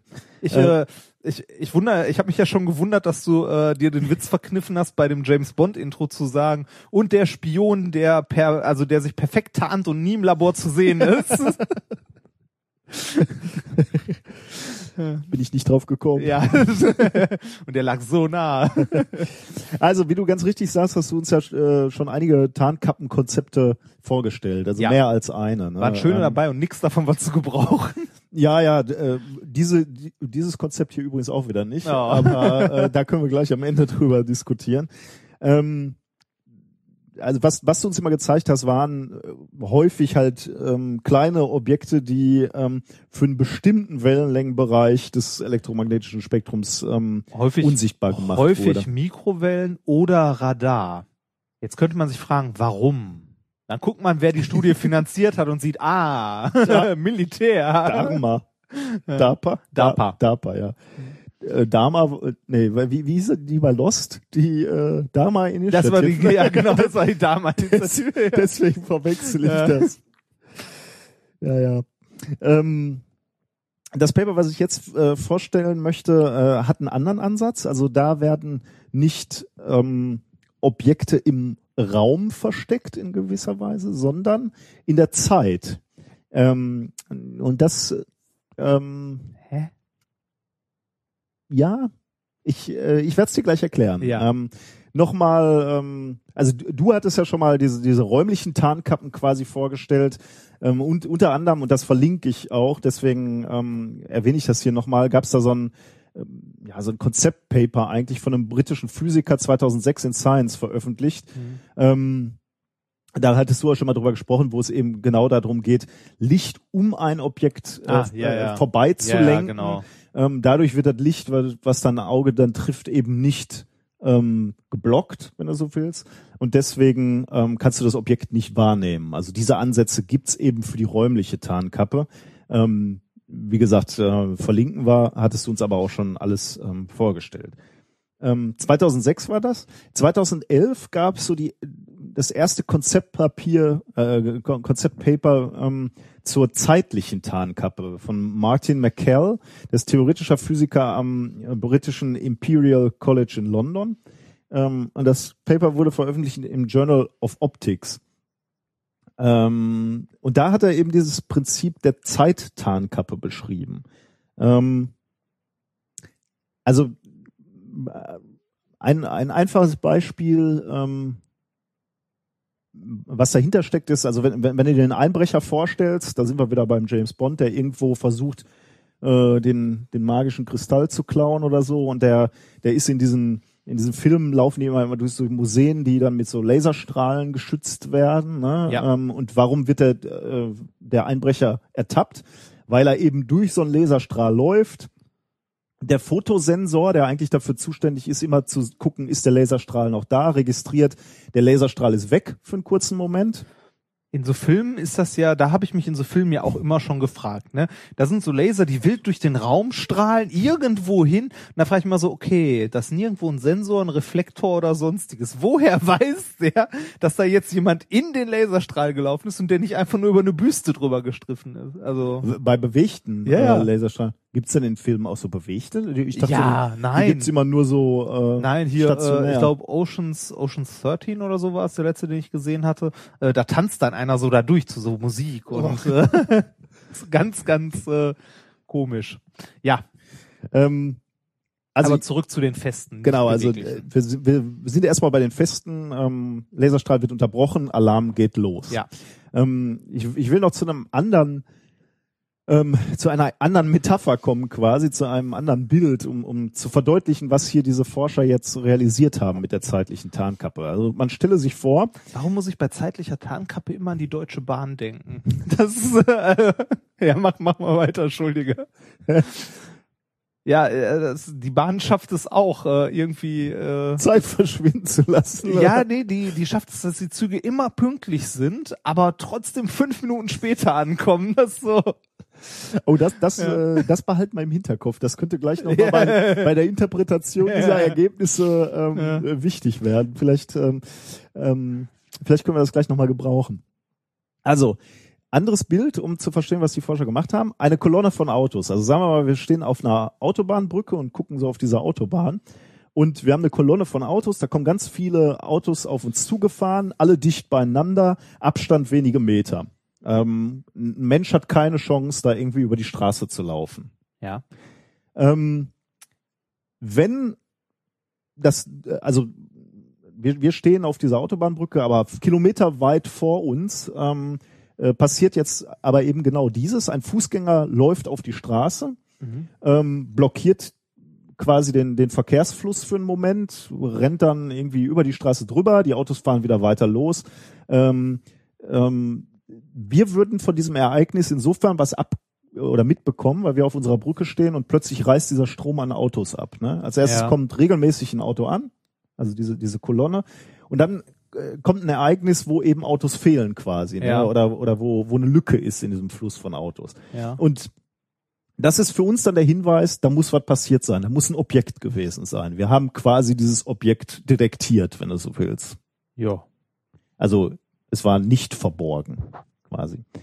Ähm, jetzt kann man allerdings einen Trick benutzen äh, bei, bei, diesem, bei diesem Autobild. Ähm, wir können uns vorstellen, ähm, dass wir im hinteren Teil dieser Autokolonne die Autos zunächst mal abbremsen lassen. Also die, die fahren langsamer äh, und die vorderen fahren schneller. Äh, das führt dazu, dass in diesem Strom des, äh, der, der Autos eine Lücke aufreißt. Und in dieser Lücke kann ein Mensch passieren, kann, kann ungehindert die Ja. Straße überqueren.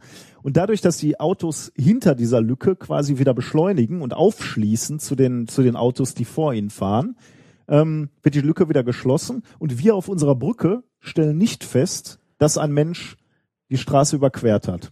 Kannst du mir folgen? Ja. Woher wissen die, wann die wieder beschleunigen sollen, die Autos hinten? Äh, das äh, wird denen quasi äh, gesagt, also an, an, an diskreten äh, Positionen quasi. Also es gibt eine Stelle, wo sie verzögern sollen. Ähm, 500 Meter später Also- an der Straße sollen sie wieder aufschließen. Kurz eine Lücke aufmachen Genau. und dann wieder zu. Ja, ja, genau. Okay, ja.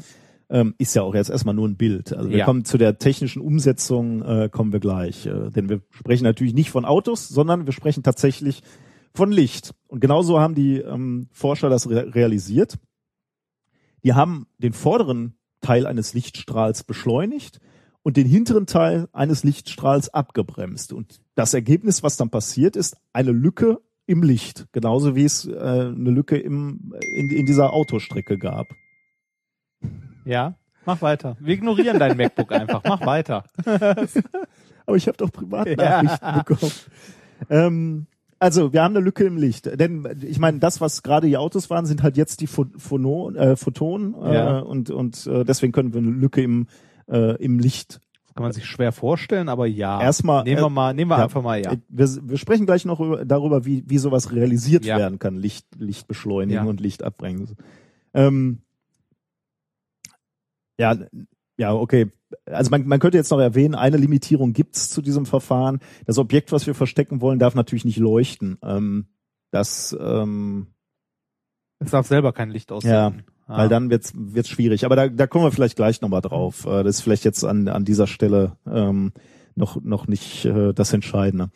Vier Monate nachdem McCall diesen, diesen Vorschlag gemacht hat, also dieses Konzept vorgestellt hat, ist, ist es tatsächlich ein Team äh, um Moti Friedman an der Cornell University gelungen, ähm, tatsächlich eine Lücke in einem Lichtstrahl zu erzeugen. Ähm, was sie gemacht haben, ist, die haben den vorderen Teil eines, eines Lichtstrahls in den blauen Bereich verschoben. Also Elektrom, also ja, in den Ja. blauen Bereich des elektromagnetischen Lichts verschoben. und den hinteren in den roten Bereich. Ähm, also hinterer Bereich rot verschoben, dann durch eine Glasfaser geschickt. Ähm, und jetzt passiert etwas, was wir, worüber wir heute schon mal gesprochen haben, nämlich dass ähm, unterschiedliche Frequenzen sich unterschiedlich schnell in ähm, Materialien Mhm, äh, bewegen. Äh, das, das hatten wir bei dieser Papyrus-Rolle schon. Ähm, relativ Das- schnell bewegt sich blaues Licht. Das sieht man ja auch äh, an so einem Standardexperiment, wenn man äh, weißes Licht auf so ein Prisma drauf hämmert. Genau, sehr Es gut. wird halt ja. anders gebrochen, weil es sich auch unterschiedlich schnell da drin bewegt. Äh, Exakt, ja, genau. Ja. Das ist äh, das ist der Grund, warum dann das vorher weiße Licht, was eben aus all den Wellenlängen äh, bestand, äh, ja, wie du sagst, gebrochen wird und unterschiedlich schnell sich bewegt und deswegen getrennt quasi aus dem Prisma wieder rausläuft. Genau. Ähm, also nochmal, blaues Licht bewegt sich schneller, rotes Licht ein bisschen langsamer. Ähm, genau das, was worüber wir heute bei dieser Röntgenphasen-Kontrasttechnik schon mal gesprochen haben. Und falls sich jetzt jemand fragt, Licht, unterschiedliche Geschwindigkeiten, die Lichtgeschwindigkeit ist doch immer konstant im Vakuum. Und selbst da gab es ein Paper diese Woche, das habe ich mich aber nicht getraut zu nehmen, weil ich es nicht verstehe. Also, weil ich habe mal drüber gelesen, dachte mir so, ah. ähm, es scheint selbst so zu sein, dass äh, Licht im Vakuum unterschiedliche Geschwindigkeiten, also natürlich nur ganz, ganz leicht unterschiedliche Geschwindigkeiten annehmen kann, was für die Theoretiker einen unglaublichen äh, also Impact haben könnte Mhm. weil mit E gleich mc Quadrat und so wird das auch alles wieder sehr interessant. Aber äh, da müsst ihr mal einen Theoretiker fragen. Fürchte ich. Ja. Und danach fragt er noch mal jemanden, der euch erzählt, was, also der euch erklärt, was der Theoretiker euch erzählt hat. Okay. Ähm, Ja. blau verschoben, rot verschoben, Licht durch ein äh, durch ein äh, durch eine Glasfaser. Was dann passiert ist, wir reißen ein Loch quasi in diesen Lichtstrahl und zwar ein Loch von von also zumindest die Forscher, die dieses Experiment durchgeführt haben, ein Loch von 40 Pikosekunden, also einer äh, ein paar Billionstel Sekunden. Ist nicht lang, aber immerhin ähm, ein, ein, äh, ein Loch. Mhm. Äh, das haben sie dann nachher, also hinter der Glasfaser wieder mit einer Zeitlinse geschlossen. Okay. Also die, du, du nimmst Also- diesen Lichtstrahl, ne? Ja, den genau, vorderen Teil verschiebst du blau, den hinteren rot, schickst es dann durch eine Glasfaser. In der Glasfaser bewegt sich das unterschiedlich schnell, je nachdem, welche Farbe das Licht hat. Ja. Während dieser Bewegung reißt dieses Loch auf. Mhm. Äh, das Loch ist äh, 40 äh, Pikosekunden groß, nicht viel, aber Mhm. immerhin. Am Ende des Lichtwellenleiters schicken wir es wieder durch diese Zeitlinse. Also Ja, mit also anderen das, Worten, einem verschiebt. Objekt, weil das verschiebt. Den vorderen Teil macht es wieder langsamer, den hinteren schneller, läuft wieder zusammen, Lücke ist wieder geschlossen und alles ist wieder gut. Stand in dem Paper drin oder hast du irgendwie, wie die das machen mit dem Frequenzverdoppeln? Also, oder nicht verdoppeln, sondern halt erhöhen? Irgendein Material, durch die das die das durchhämmern oder Das- Felder oder? Das war ein Material, ja. Ich Okay. glaube, das waren hier die, unsere diese Kristalle, ne, durch die man das. Äh, was, ich weiß nicht. müsst, müsst ihr nochmal nachgucken. Die Ähm, raus. Also, Habe ich Ja. mir nicht notiert. Also ähm, hatte ich jetzt hingenommen, dass das technisch Ja. möglich ja, ja, das, ist. ja, das, Ähm, ja, ähm, es gab dann, ähm, Wie verstecke ich denn dann was in der Lücke? ja, da kommen wir jetzt drauf und das ist so, so ein bisschen, da wird's sketchy, sagen wir mal. Ach, da Äh, wird's sketch. Ah, bis jetzt war es eigentlich sehr anschaulich. ähm, Ja. ja, es wird nicht besser, muss ich zugeben, weil ähm, jetzt kommt eben eine Arbeit von äh, Joseph Lukens und seinen Kollegen. Ähm, die haben äh, auch in, in Nature publiziert. Ähm, der hat aufbauend auf dieser, auf diesem, auf diesem Konzept etwas gemacht. Ähm, der hat einen Lichtstrahl genommen und der hat den Lichtstrahl so manipuliert, dass mehrere Billionen Lücken pro Sekunde in diesem Lichtstrahl waren, ähm, die jeweils immer 40 Billionstel Sekunden dauerten. Wie, wie haben sie das gemacht? Die haben kontinuierlichen Infrarotlichtstrahl genommen, also Laser, und dann Phasenmodulator benutzt, also im Wesentlichen ein An-Aus, äh, also ein Gerät benutzt, was, was so An-Aus-Impulse Mhm, da okay. draus gemacht hat, äh, also in Einzelpulse aufgeteilt. Ähm, diese Einzelpulse haben sie dann nachher mit den Zeitlinsen äh, komprimiert, äh, dass zwischen den Einzelpulsen also die Lücken entstanden sind, von denen wir gerade gesprochen haben, die wir gerade im Großen quasi erzeugt haben, haben, haben sie da ganz viele und kontinuierlich äh, erzeugt. Das ist jetzt erstmal ganz interessante Grundlagenforschung, dass du das überhaupt machen kannst. Aber tatsächlich könnte man sich ähm, eine Anwendung überlegen dazu. Ähm, jetzt weiß man natürlich, dass Lichtwellenleiter für die Kommunikation, für die Datenübertragung genutzt werden. Mhm. Jetzt könnte man auf die Idee kommen, dass man ähm, für verschlüsselte Kommunikation genau diese Zeitlücken nutzt. Also da, wo, äh, wo, äh, wo eine Lücke in, in diesem Transfer gerissen wird, ähm, weil dann würdest du einen Zustand erreichen, wo der, wo der, der versucht, dich abzuhören, nicht mal merken würde, dass überhaupt früher in diesen Zeitlücken mal irgendwelche Daten ähm, äh, versteckt waren quasi, weil nachher eben diese Lücken geschlossen werden Also, weil die wieder. nachher wieder weg sind. Genau, und dann, dann hast du einen kontinuierlichen Laserstrahl wieder und kriegst gar nicht mit, dass irgendwann mal dazwischen irgendwas war, äh, wo, wo, ähm, wo Daten versteckt waren. Das heißt, da, ja, Moment, das heißt aber, dass äh, derjenige, der die Nachricht hört, der muss den Laserstrahl bekommen, bevor die Lücken wieder zugezogen sind? Ja, das ist tatsächlich Oder? das, wo ich, wo ich gerade schon meinte, äh, das ist hier alles so ein bisschen sketchy. Ähm, Oder nicht? ich zeig dir mal, wie, wie das hier gemacht wurde. Also, also das, das wäre jetzt meine naive Annahme, dass er es braucht den Laserstrahl, bevor die Lücken zugemacht wurden. Und da würde ich jetzt sagen, ja, dann kann halt jemand anders auch davor Mhm. abhören. ja, genau. Äh, viel besser wird's nicht. Ah, verdammt. Ähm, pass auf, es gibt, gibt einen Ansatz, der hier benutzt würde. Ähm, die, die Frage ist ja erstmal, wie, wie, wie willst du überhaupt äh, Daten übertragen in so einem Lichtstrahl? Und was, was Wissenschaftler hier benutzt haben, ist tatsächlich wieder ein Modulator, ähm, der äh, dem Lichtstrahl Daten in einer bestimmten Sequenz aufprägt, indem er den Lichtstrahl an- und ausschaltet. Also das, das wäre das Grundkonzept. Du hast einen kontinuierlichen Laserstrahl, jetzt hast du einen, äh, einen Modulator und der macht halt aus, an, aus, an, an, an, aus, an oder so, ne? Und macht so ein, gibt, gibt dir halt so eine Binärinformation durch. Und die Information ist halt diese Sequenz, die vom Modulator aufgeprägt wird. Also an, aus, an, aus, an, Ja. aus oder wie lang die Impulse sind oder so. Ähm, also diese Modulation des Lichtstrahls ist die Information. Jetzt, äh, jetzt erkläre ich dir, was die Forscher gemacht haben und du, das ist so ein bisschen, äh, ich weiß nicht, das, das bleibt etwas hinter den Erwartungen zurück, würde ich sagen. Ähm, die Forscher haben jetzt Lücken in dem Lichtstrahl erzeugt und die Lücken befinden sich genau dort, wo der Modulator die Daten auf den Lichtstrahl übertragen soll. Also nochmal, die Zeitlöcher befinden sich da, wo der Modulator die Daten aufprägt im Lichtstrahl.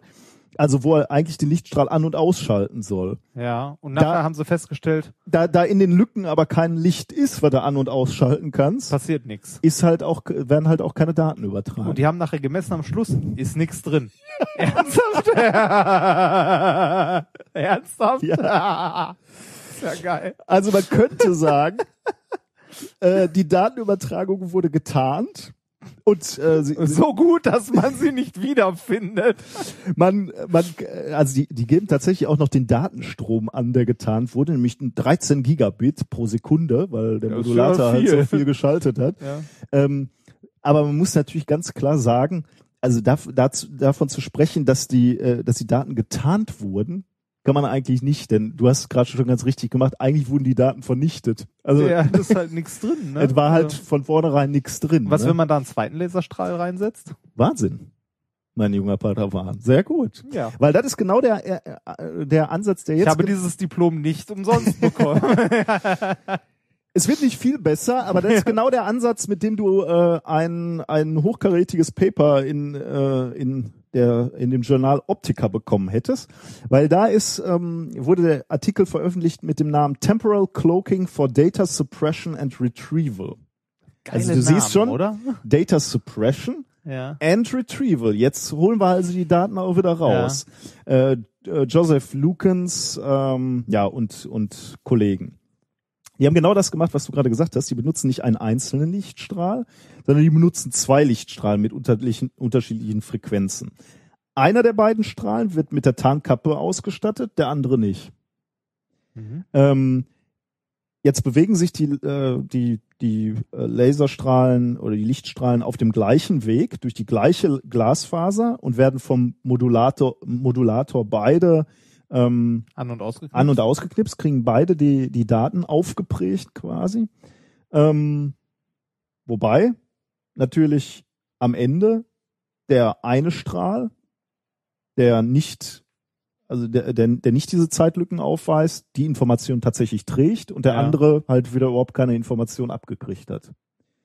Ähm, Und inwiefern ist das jetzt? ja, jetzt sagen sie halt, ähm, der eine Nutzer, der die eine Farbe, die eine Wellenlänge sich anguckt, kriegt halt nicht mal mit, dass Daten übertragen wurden. Und der andere, der sich die andere Wellenlänge anguckt, Ernsthaft? kriegt äh, die kompletten Informationen ab. Ernsthaft? Ja. Ähm, Das ist, weißt du, also äh, wahrscheinlich tue ich den Menschen Unrecht und das ist viel, viel besser, aber das erscheint mir so ein bisschen wie die Verschlüsselung in 90er Jahre Brettspielen, wo so eine rote Brille dabei lag. Du musst nur, du musst halt in der richtigen Wellenlänge gucken, dann siehst du die Information und wenn du in der anderen Wellenlänge guckst, dann nicht. das ist übrigens genau das natürlich, was, was hier die Quintessenz ist. ist derjenige, das, derjenige muss halt nur seine Frequenz, in der er guckt, ändern. Ne? Also sozusagen die Frequenz, in der er abhört, ändern. Äh, dann kriegt er die volle Information. Also ich, äh, Ich, ich sehe den Sinn nicht. ich auch nicht so richtig. Das Pa- Paper hat relativ viel. Ähm, Vielleicht kannst du das jemand mal erklärt, aber ich verstehe den Sinn wirklich nicht. Also, Also die die die große äh, also den, den, den Nutzen, ne? Also ich, ich verstehe das, ähm, Ich verstehe, das, das und intellektuelle. Konzept dahinter, ne? Du hast einen Modulator, der dem einen Laserstrahl eine Information aufprägt, dem anderen nicht. Das ist ja schon mal ähm, ja. und warum nicht? Weil du, weil du halt in diesen einen Laserstrahl eine Zeitlücken eine Zeitlücke reinreißt. Ähm, technisch sicherlich aufwendig Ja. äh, und beeindruckend.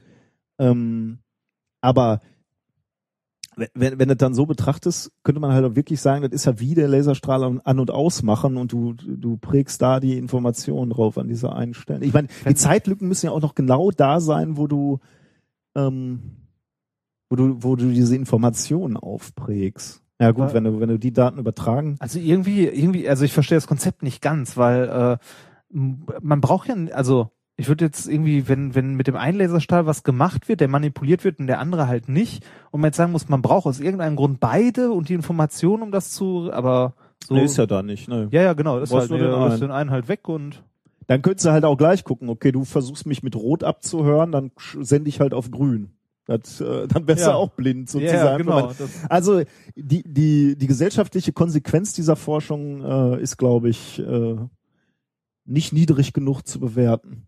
nee, ich, nein, war, nein, nein, aber ähm, es, da, da, da kommt jetzt, glaube ich, keine direkte Anwendung raus. Das möchte Ja. ich klar sagen. Also die, die technische Leistung. also so ein ich Lichtstrahl zu zerhacken, also äh, Löcher reinzumachen, die nachher wieder geschlossen sind. Vor allem mit der Methode, ne? Also ja, genau, die, die nachher wieder geschlossen sind. Das ist, Genau. glaube ich, die. ja, ja, genau. Halt das Löcher ist reinhacken, Leistung. die eine Zeit lang offen sind und danach halt wieder zu. Und man das nicht sieht, dass mal welche da waren. Großartig. Aber was das mit dem Laser und die, also was das mit den Informationen da Ich soll, glaube, das, das ist halt der wissenschaftliche Gag, den sie da irgendwie noch draufgepfropft haben, um, um dem so eine gesellschaftliche äh, Relevanz zu geben, beziehungsweise dem Bedeutung beizumessen. Ne? Sonst ist es halt sehr abstrakt so. also wir, wir können Löcher in Laserstrahl äh, hacken, also reinhämmern, um dann da drin Daten zu versenken. Die es entweder nie gab oder die ja, versenkt. Die sind halt weg. ja hart, ne? ja, hart, aber trotzdem. Äh, der, der Autor übrigens, der erste Autor dieser Studie sagt, äh, nee, Quatsch, das ist gar nicht der, der erste Autor, das- das ist der Mensch, der 2006 dieses erste Konzept äh, rausgebracht hat für räumliche Ja. Tarnkappen. Äh, der sagt zu dieser Studie oder zu all diesen Studien zu Tarnkappen, ähm, also ich zitiere hier, es wird auch in Zukunft keine Tarnkappen für Kühe oder Panzer geben, weder räumlich noch zeitlich. Tarnkappen kommen wahrscheinlich auf einem Niveau zum Einsatz, von dem wir als Nutzer auf makroskopischer Ebene nichts merken werden. Das finde ich dann doch wieder relativ interessant, weil ähm, also wir haben ja schon oft über Tarnkappen gesprochen und äh, Ja. eben uns auch überlegt, ob Flugzeuge versteckt werden sollen. Und äh, vielleicht ist das gar nicht das Ziel, ähm, sondern vielleicht vielleicht wird's ähm, wird wird's wirklich um sowas gehen. So ähm, Viren und so. Viren oder oder Informationen halt, ne, Ja, tatsächlich stimmt. äh, Photonen ähm, oder ja. Also das, das fand ich tatsächlich eine ganz interessante Erkenntnis, dass, Das dass, dass, dass der Krieg vielleicht auf dem auf der Ebene stattfindet. Okay, ja, ich weiß nicht, woran es lag, ob, ob die Studie nicht so pralle war oder ob ähm, die Erkältung mich äh, Dahin gerafft hat. äh, genau so Ja. so äh, geistig äh, etwas äh, Gehirn Du, Gehirn geklebt hat. Ja, ähm, ja irgendwie äh, kam ich da auch nicht so ganz durch. Ich entschuldige meine Fahrigkeit heute. Das ist nicht schlimm. Ich fand es trotzdem sehr schön. Danke. Dafür äh, bitte ich dir in dem von mir zuletzt vorbereiteten Thema die einfache Lösung. Da bin ich gespannt. Ja, das kann ich jetzt gebrauchen. Ja, ja, ja. Das ähm, dazu, ähm, ich, ich, ich habe mich lange gefragt, wie ich das hier aufbauen soll. Ähm, ich fange mal mit, äh, mit Fragen an. Oh, Ähm, also fragen wir erstmal, stimmst du eher zu oder stimmst du eher nicht zu, dass mit der richtigen Politik die meisten gesellschaftlichen Probleme leicht gelöst werden können? So auf einer Skala von eins bis sieben? Eins sehr wahrscheinlich, sieben eher unwahrscheinlich. Das mit der richtigen Politik. Mit der richtigen Politik, äh, mit der richtigen Politik können die meisten gesellschaftlichen Probleme leicht gelöst werden. Nee, da stimme ich nicht zu. Da, die, die meisten Pro gesellschaftlichen Probleme sind nämlich relativ komplex. Also hältst du, hältst du für sehr unwahrscheinlich. Irgendwo, ja, eher, eher im Hohen, ja. Fragen wir mal weiter. Wieder so. Und, äh, aber um das zu begründen, weil, Ja. die, weil die meisten gesellschaftlichen komplexe äh, Themen äh, oder Probleme sehr komplex sind. Das heißt, es gibt kein Schwarz und Weiß sozusagen. Wenn es die einfache Lösung gibt, dann würden würden diese Lösung gefunden. Aber machen wir mal weiter. Sehr interessant, was du da sagst. ähm, es sind nur so ein paar Beispielfragen. Ähm, was glaubst du, äh, auch wieder eher wahrscheinlich oder eher unwahrscheinlich? Die Politik wurde von Ölkonzernen infiltriert, als die Entscheidung um den Krieg gegen den Irak gefällt wurde. Oh Gott, Verschwörungstheorien oder könnte man meinen, ne? Ja, könnte man meinen. Ach Gott, wenn ich da jetzt in eine oder andere Richtung tendiere, dann unentschlossen sage ich. Unentschlossen in der Mitte, eher so. Okay, ähm, es passiert häufig, dass Politiker in organisiertes Verbrechen verstrickt sind. eher wahrscheinlich oder eher unwahrscheinlich? Oh. Organisiertes Verbrechen, was ist denn Ja. Steuerhinterziehung auch schon organisiert? Org, äh, also mit Korruption? Orga, nee, das ist ja jetzt nicht organisiert. Organisiert heißt wirklich organisiertes Verbrechen, also großer Drogenhandel und Also in Neustadt äh, sich, sicherlich ja. eher nicht. Ich sag mal eher nicht. Okay, eher nicht. Ähm, zum Thema äh, Global Warming. Glaubst du, die Politiker haben ein gewisses Eigeninteresse daran, die Fakten über die Klimaerwärmung Oh zu Gott. ändern? Ich möchte bitte hier über dieses, Also auch eher so, ja, ja, nee, wahrscheinlich eher nicht, ne? was, was zeig, Ähm, bringst du denn hier für es- äh, ich frage Verschwörungstheorie? ja nur, das, äh, ich habe nur ein, das wird man ja wohl mal fragen dürfen. Glaubst du, dass Menschen in der Hohlwelt hältst du es für möglich, dass Okay. Ja, äh, ja, Moment, ja, so direkt wollte ich nicht. Aber du gehst, du kommst auf die richtige Richtung Oh bei der Studie. Das ist tatsächlich eine Studie. Ähm, oder äh, zum Abschluss noch ein paar andere Fragen. Fühlst du dich manchmal ein bisschen verfolgt? Nein, überhaupt nicht. okay. Ähm, hast du häufiger das Gefühl, dass Fremde dich äh, kritisch angucken?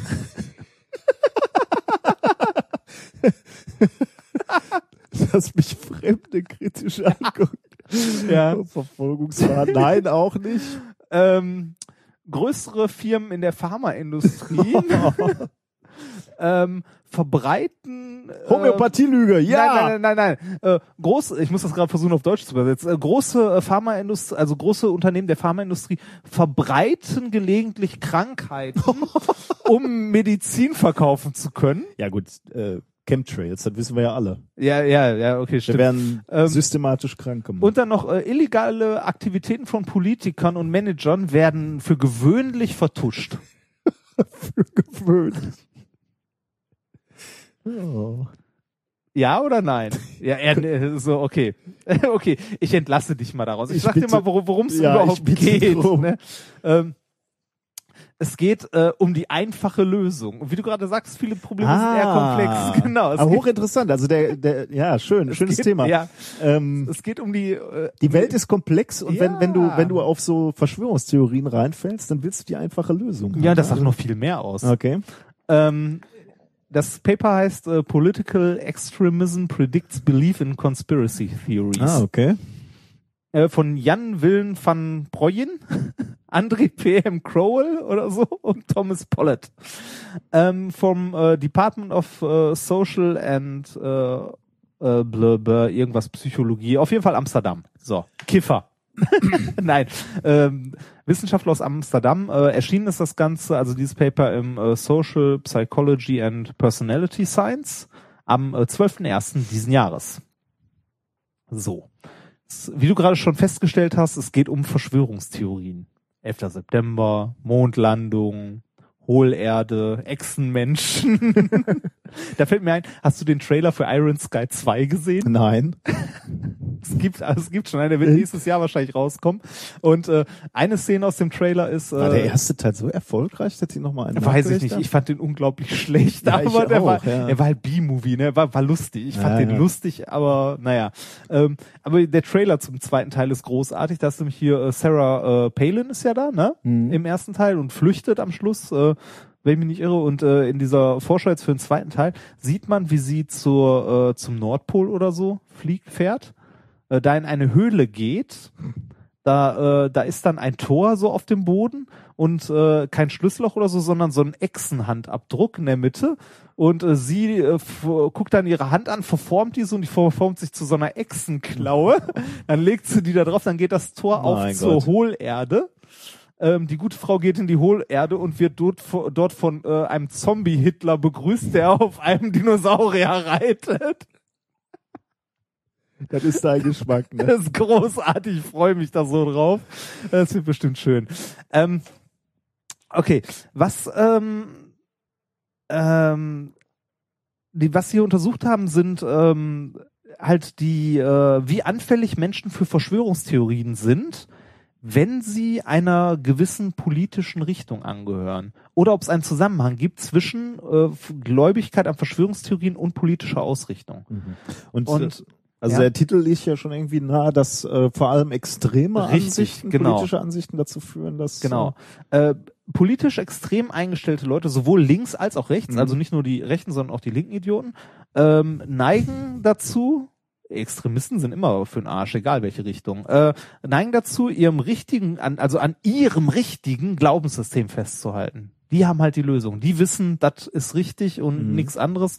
Die haben halt, wie du gerade schon so schön sagtest, ähm, es ist nicht schwarz und weiß alles, für die schon. Ja, ja. Genau, für die ist halt alles äh, schwarz und weiß. Das macht natürlich die Welt auch schön einfach, ne? Genau. Und die, die, die möchten halt, äh, also die, die machen die Welt relativ einfach und äh, die haben ein gewisses Verlangen danach, große gesellschaftliche Ereignisse, wie zum Beispiel 9-11 und so weiter, äh, mit einer überschaubaren Anzahl an Annahmen, also möglichst simpel, ähm, Man muss halt, ja, okay. Hm?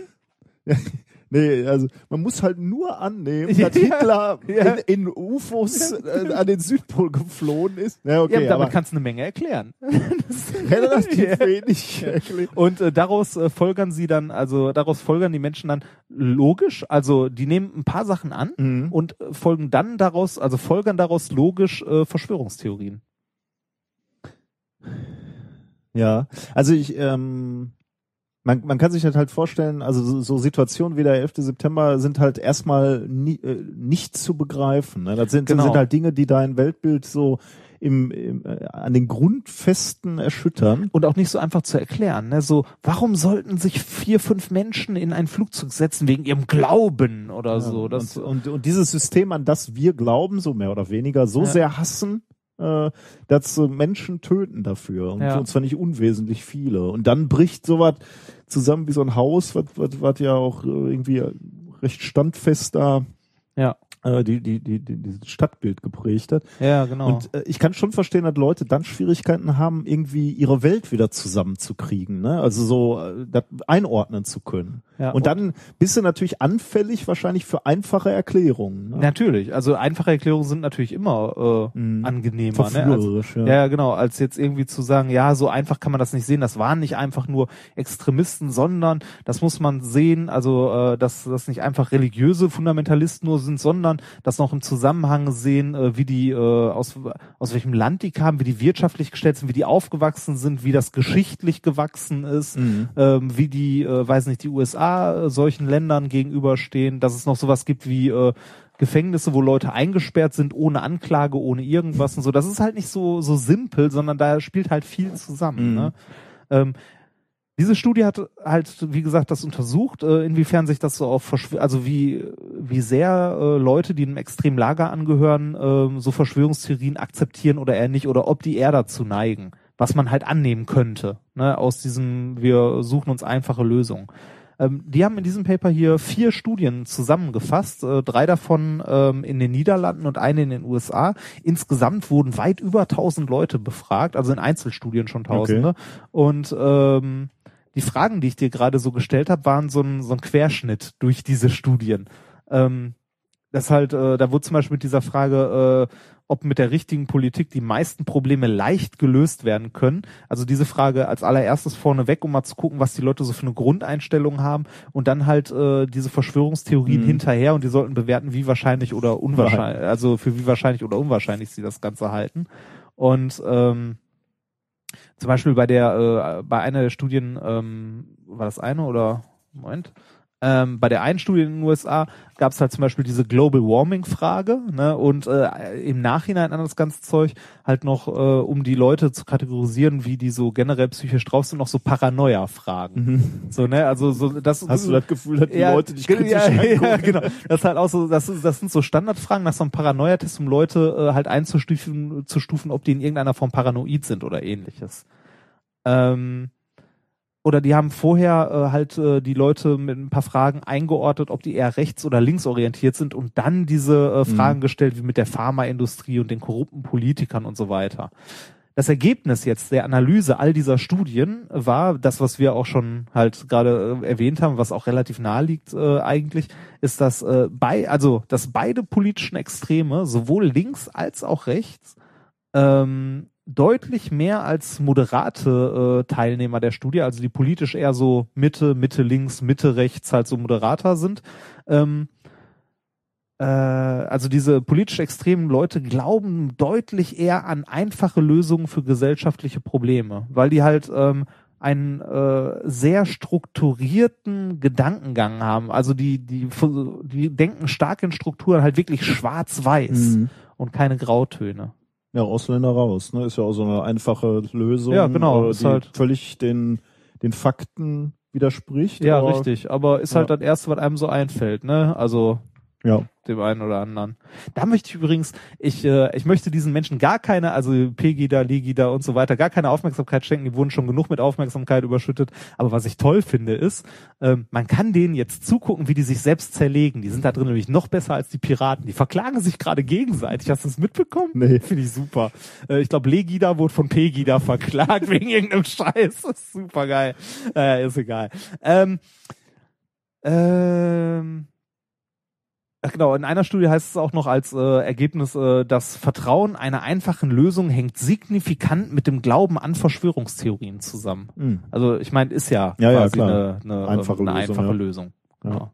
Also, wie du siehst, habe ich dir diese Fragen äh, zu, vollkommen zurechtgestellt, also vollkommen berechtigt. Und es ist, wie sich gezeigt hat, hast du halt bei der ersten Frage schon gesagt, so einfach ist das nicht. da war ich gleich raus. aus ja, genau. Puh. Ja. Ist ja immer gefährlich, wenn man sich hier vor Publikum Natürlich. äh, entblößt. Ja. Wenn ich jetzt gesagt hätte, ganz klar. Ja, also ich bin da äh, ja relativ äh, offenherzig. Ja, äh, guck mal kurz auf den Sendungsplan. Aufgrund Ja. meiner Krankheit sind die, äh, ist der noch nicht so ganz strikt. Guck mal auf den Sendungsplan, was als nächstes kommt. Und äh, nicke mir mal zu, ob wir das heute abhandeln oder ob wir das nicht abhandeln. Mm, das weiß ich nicht. Es kommt drauf an, wie lang das ist. Hä? Oder? Ach so, das da. Ach so, da das, was ich machen sollte. Oder was? Ja, genau. Das. Ja, können wir drüber reden. Glaub Ja, ich. wenn, wenn, wenn wir da. Ich habe ich, ich hab noch mal, also ich habe viel äh, viel drüber nachgedacht und so weiter. Ja. Okay, dann. Ähm, wir haben ähm, Ich habe viel drüber Ja, mein Gott, das, äh, wir haben äh, den Hinweis darauf bekommen, wir haben, glaube ich, ich weiß nicht, ich habe es mir nicht nochmal angeguckt, ob wir äh, beim 31C3 gesagt haben, bei diesem Experiment mit den beiden Büchern, die man ineinander äh, äh, blättert, dass die Reibung so, also dass die Reibung größer wird, weil die Fläche so groß ist. Mhm. Äh, da hat uns jemand darauf aufmerksam gemacht, dass die Reibung unabhängig von der Fläche ist. Und das ist prinzipiell natürlich richtig. Ähm, wenn ich einen, äh, also wenn man sich die Formel und so weiter mal anguckt, ist die, ähm, Reibung immer nur abhängig von der Normalkraft, die halt wirkt. Also, lassen wir mal für, für, für Leute, die das Experiment nicht kennen, ich erkläre das noch mal kurz. Also wir nehmen zwei Bücher, ähm, Blättern und- die Seite für Seite ineinander. ineinander, genau. Also man, man, wir hatten das Experiment auch mal hier in der Sendung. Ja, hatten ne? wir auch. Äh, Genau. Davon mal Aber abgesehen. wahrscheinlich damals auch falsch erklärt. Oder mit falschen Worten wahrscheinlich. Könnte Äh, sein, ne? Ja. ja. Also man blättert die Seiten ineinander, so dass halt äh, äh, die Seiten der einzelnen Bücher äh, alternierend äh, aufeinander liegen quasi. Und wenn man dann, wenn du dann einen Buchrücken in die Hand nimmst und ich den anderen Buchrücken und wir versuchen die Bücher auseinanderzuziehen, dann gelingt das normalerweise nicht, weil die äh, ja, weil die Kraft, die dafür nötig wäre, viel zu groß ist. Frage ist jetzt, woran liegt's? Woran liegt's? Na, das ist äh, im Grunde addieren sich da ganz, ganz viele Kräfte. Und zwar äh, jede Seite, die auf eine andere Seite trifft, erzeugt natürlich eine Reibungskraft. Und zwar, äh, man sieht das zum Beispiel, also man kennt das schon ganz allein, wenn man zwei Blätter einfach übereinander legt, leicht versetzt, und man versucht das untere Blatt rauszuziehen, ohne das obere mitzuziehen. Das kriegt man kaum hin. Mhm. Also es ist schon schwer, weil halt ähm, die äh, Blätter halt aneinander reiben äh, und das eine Blatt drückt halt auf das andere. Und genau das gleiche haben wir jetzt bei dem äh, Buch halt ein paar hundert Mal. Wir haben ganz, ganz viele Kontaktflächen zwischen den, äh, zwischen den Seiten. Ähm, und auf äh, jede Fläche wirkt halt diese Reibungskraft von der einzelnen Seite und dann addieren sich halt ein paar hundert dieser Kräfte aufeinander und deshalb ist die Kraft so groß, dass man die Seiten nicht auseinander bekommt. Also diese, Ja. diese Bücher. Also bei der- die, die Vorstellung, die man haben, ist, also wenn man, wenn man jetzt äh, irgendwie eine, eine, eine Fläche hat und da ein Kilogramm draufstellt und, und diese Fläche über eine Oberfläche schiebt, dann hat man eine Reibungskraft. Wenn man jetzt die, also no, nochmal erklärt, ich habe ein Metallblech hier auf meinem Schreibtisch und da packe ich ein Kilogramm Gewichtstein drauf und ich schiebe dieses Metallblech über den Tisch, dann brauche ich eine gewisse Kraft dafür. Ja. Wenn ich jetzt diese, diesen, dieses Metallblech doppelt so groß mache, dann ändert sich die Kraft, die ich zum Schieben brauche, nicht, Genau. weil äh, zwar die Fläche größer geworden ist, Aber die Kraft ist immer noch die gleiche, die da wirkt. genau, weil weil weil das Massenstück halt auch das, Ja. äh, das gleiche ist. Bei dem Buch,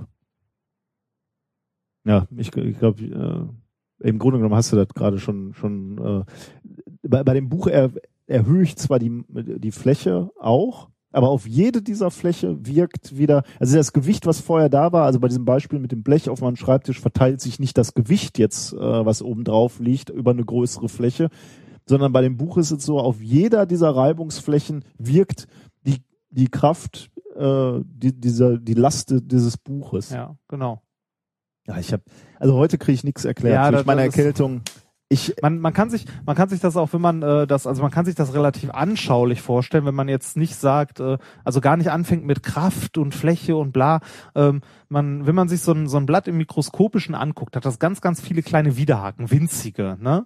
Und äh, wenn ich äh, die halt äh, aneinander vorbeiziehen möchte, dann also dann reiben die halt aneinander und verhaken sich gelegentlich mal ein bisschen. Das braucht nicht viel Kraft. Wenn ich davon äh, 200 aneinander packe, dann wie gesagt addieren sich diese Kräfte, weil ich ganz ganz viele Häkchen habe, die aneinander äh, reißen, äh, mit äh, gleicher Kraft immer noch aufeinander gedrückt werden und äh, ich weiß nicht, ob wir das besser erklärt kriegen. Ich fürchte nicht.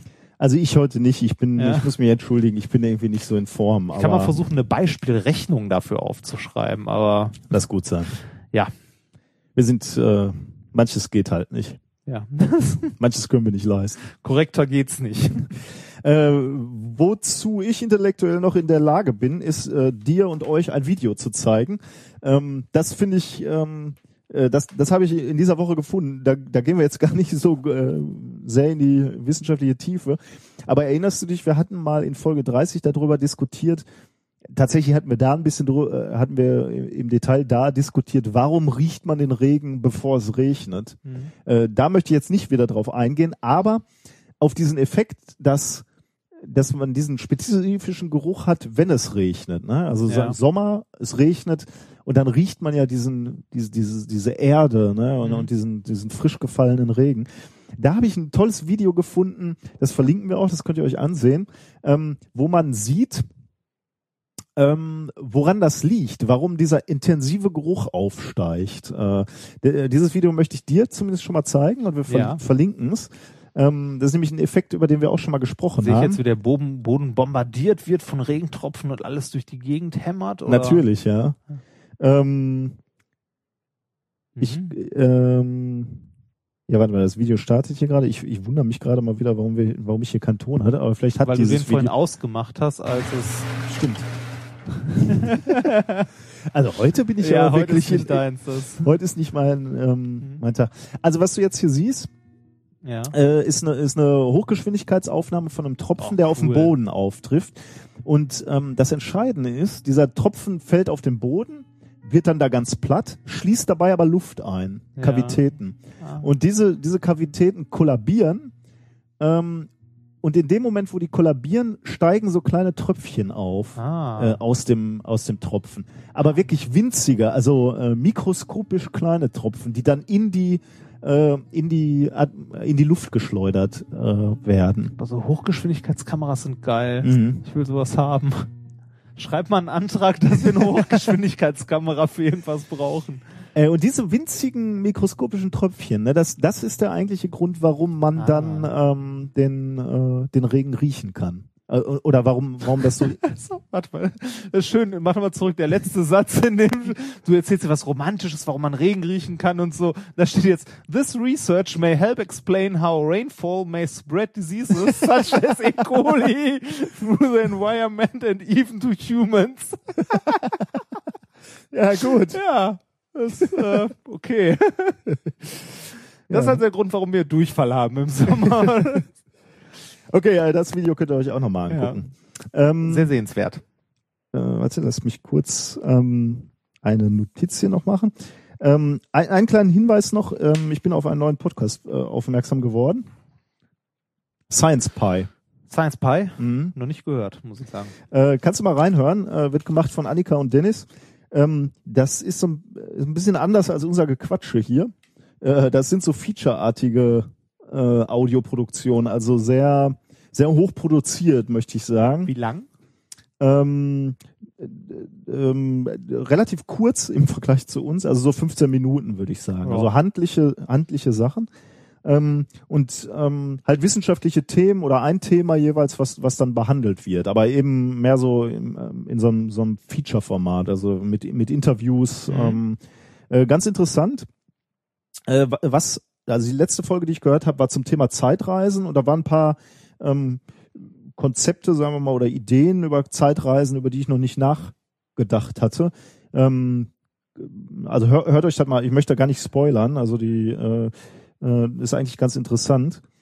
Ähm, was ich tatsächlich auch noch äh, als Mehrwert empfunden habe, die, die veröffentlichen tatsächlich äh, die, die jeweiligen Folgen, also gibt noch nicht so viele, ich weiß nicht, vier oder fünf und äh, sind, re, kommen jetzt auch nicht so regelmäßig wie unsere.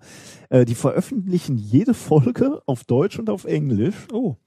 Ähm, und bei diesem, äh, bei der einen Folge, die ich gehört habe, da war sogar das Interview, was die gemacht haben, einmal auf Deutsch und auf Englisch. Also der Typ, der interviewt wurde, war halt irgendwie, äh, wurde halt zweimal interviewt. Ja. Und, und beide, also Annika und Dennis sprechen auch noch so ein, so ein unglaublich fantastisches Englisch, nicht so ein Dilettanten-Englisch wie ja, wir ist hier ja gut. ähm, sondern äh, man hört, dass beide etwas länger im Ausland waren. Ähm, die sprechen ein äh, wunderbares Oxford-Englisch. Ähm, also vielleicht für den einen oder anderen auch noch interessant, weil er vielleicht sich die Folge, wenn, wenn wenn man Englisch üben möchte, sich erst auf Deutsch anhört und dann auf Englisch oder umgekehrt. Also äh, könnt ihr euch mal anhören. Science Pie hat mir ganz gut gefallen. Äh, man freut sich ja über jeden wissenschaftlichen Podcast, der noch neu dazukommt, um, um Ja. dieses, ähm, um dieses die Wissenschaft im Netz zu, zu stärken. So, fassen wir zusammen, damit ich dieses Trauerspiel meiner ähm, meiner Leistungsfähigkeit hier ein Ende setze. Was haben wir heute gelernt, mein junger Padawan? Äh, ich habe gelernt, dass ich, äh, selbst wenn ich äh, drei Dungeon-Ebenen bei Diablo mache, wenn ich einen Röntgentomographen zu Hause hätte, noch unterscheiden könnte, ob es eine Pizza Salami oder eine Pizza Fungi war. Alternativ könnte ich auch altgriechische Schriftrollen mir damit angucken, wenn die gerade zufällig rumliegen. So, ein- Ich, so ein Town Portal. Das, ja. Ich, ich sehe mal wieder, was von dir hängen bleibt. Bei mir bleibt aus deinem ersten Thema hängen, äh, wie ich dich zu dazu motivieren kann, obwohl eigentlich dein Faktenwissen ist ja gar nicht so schlecht. Ich muss sicher. Also, wie ich mit Schmerzen erreichen kann. Oder dass- Lob. oder Lob, äh, wie ich mit emotionalen erreichen, Ja. äh, Emotionen erreichen kann, dass äh, dir mehr in Erinnerung bleibt. Sehr schön. Ist ja vielleicht auch so ein pädagogischer Ansatz für meinen Sohn. Ja, genau. Zuckerbrot und Peitsche. Bisschen Bonbon? ähm, äh, was habe ich denn noch gelernt? Ach genau, äh, dass wir äh, Löcher in Lichtstrahlen reißen können, um darin nichts zu verstecken. Oh Gott. Und du hast uns gezeigt, wie schwarz und weiß die Welt ist, wenn man nur radikal denkt. Wenn man nur radikal genug denkt. Das, das ist übrigens äh, mit dem äh, mit dem Laser nochmal, äh, so ein, wenn da so eine Frage kommt, äh, warum macht man das? Warum reißt man Löcher in Lichtstrahl? Das ist so die Standardantwort von einem Physiker, weil man es kann. Ja, ne? ja, das, ja, das, Aber gut, aus, aus, aus diesem Argument sind natürlich auch viele, viele Erfindungen gekommen, ne, weil man es kann. Also von daher muss man das nicht so negativ sehen. ja. Gut, ich entschuldige mich für meine Verfassung. Beim nächsten Mal wird's besser. Ach. Macht's gut. Hören wir noch Musik? Ja, wir hören noch Musik. Und zwar hören wir äh, I Will Derive und ähm, alle, die das jetzt hören, ganz wichtig, das Lied ist schon relativ geil, aber ihr müsst euch das Video angucken und achtet am Anfang auf den Typ im Hintergrund, der anfängt zu nicken, der fängt nachher noch an zu tanzen. Das ist großartig. Und wenn Reinhard sagt großartig, Ja, dann dann, meint er großartig. Ja. Okay, ähm, macht's gut. Wir sehen uns und äh, beziehungsweise hören uns ähm, in zwei Wochen. Pünktlich. Ja, wollen wir hoffen.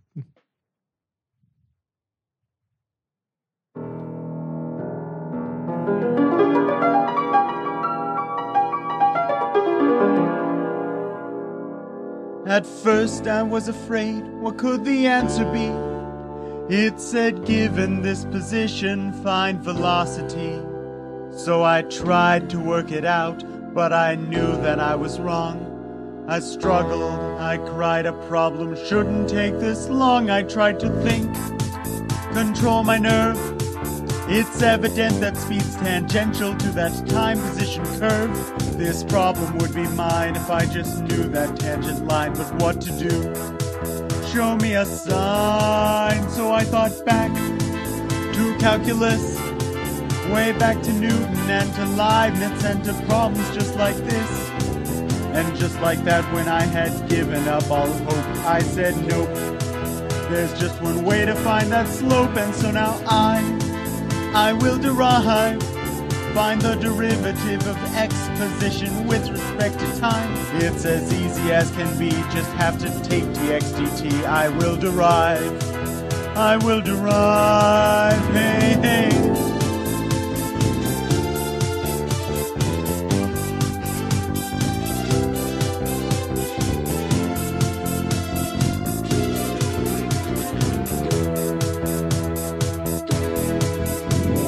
And then I went ahead to the second part.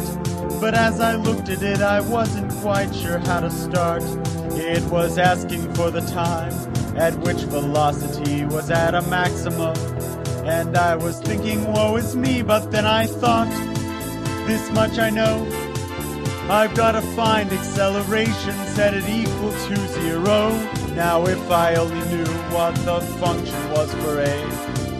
I guess I'm gonna have to solve for it some way, so I thought back to calculus, way back to Newton and to Leibniz and to problems just like this. And just like that, when I had given up all hope, I said nope. There's just one way to find that slope, and so now I, I will derive, find the derivative of velocity with respect to time. It's as easy as can be, just have to take dv dt. I will derive, I will derive. So I thought back to calculus, way back to Newton and to Leibniz and to problems just like this. And just like that, when I had given up all hope, I said nope.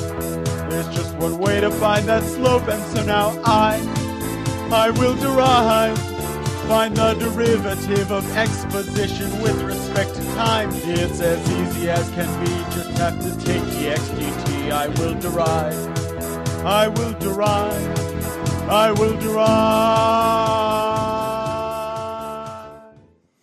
Methodisch inkorrekt, Folge 43, direkt aus dem Vulkan. Scheiße, ich kann das nicht lesen. Direkt aus dem Vulkan. Was? Was, Entweder, entweder du machst aus dem brodelnden Vulkan der Wissenschaft Nee. oder aus der Vulkanfestung. Festung, das war verdammt.